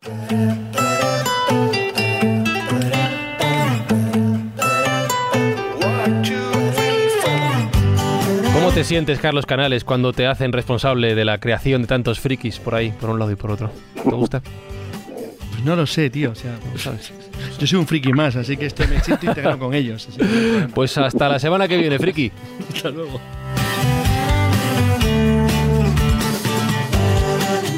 Juan Ignacio Cuesta, hasta la semana que viene. Hasta la semana que viene. David Sentinella, lo mismo. Nos escuchamos en siete días. Sí, sí en siete días, pero con una recomendación, ¿eh?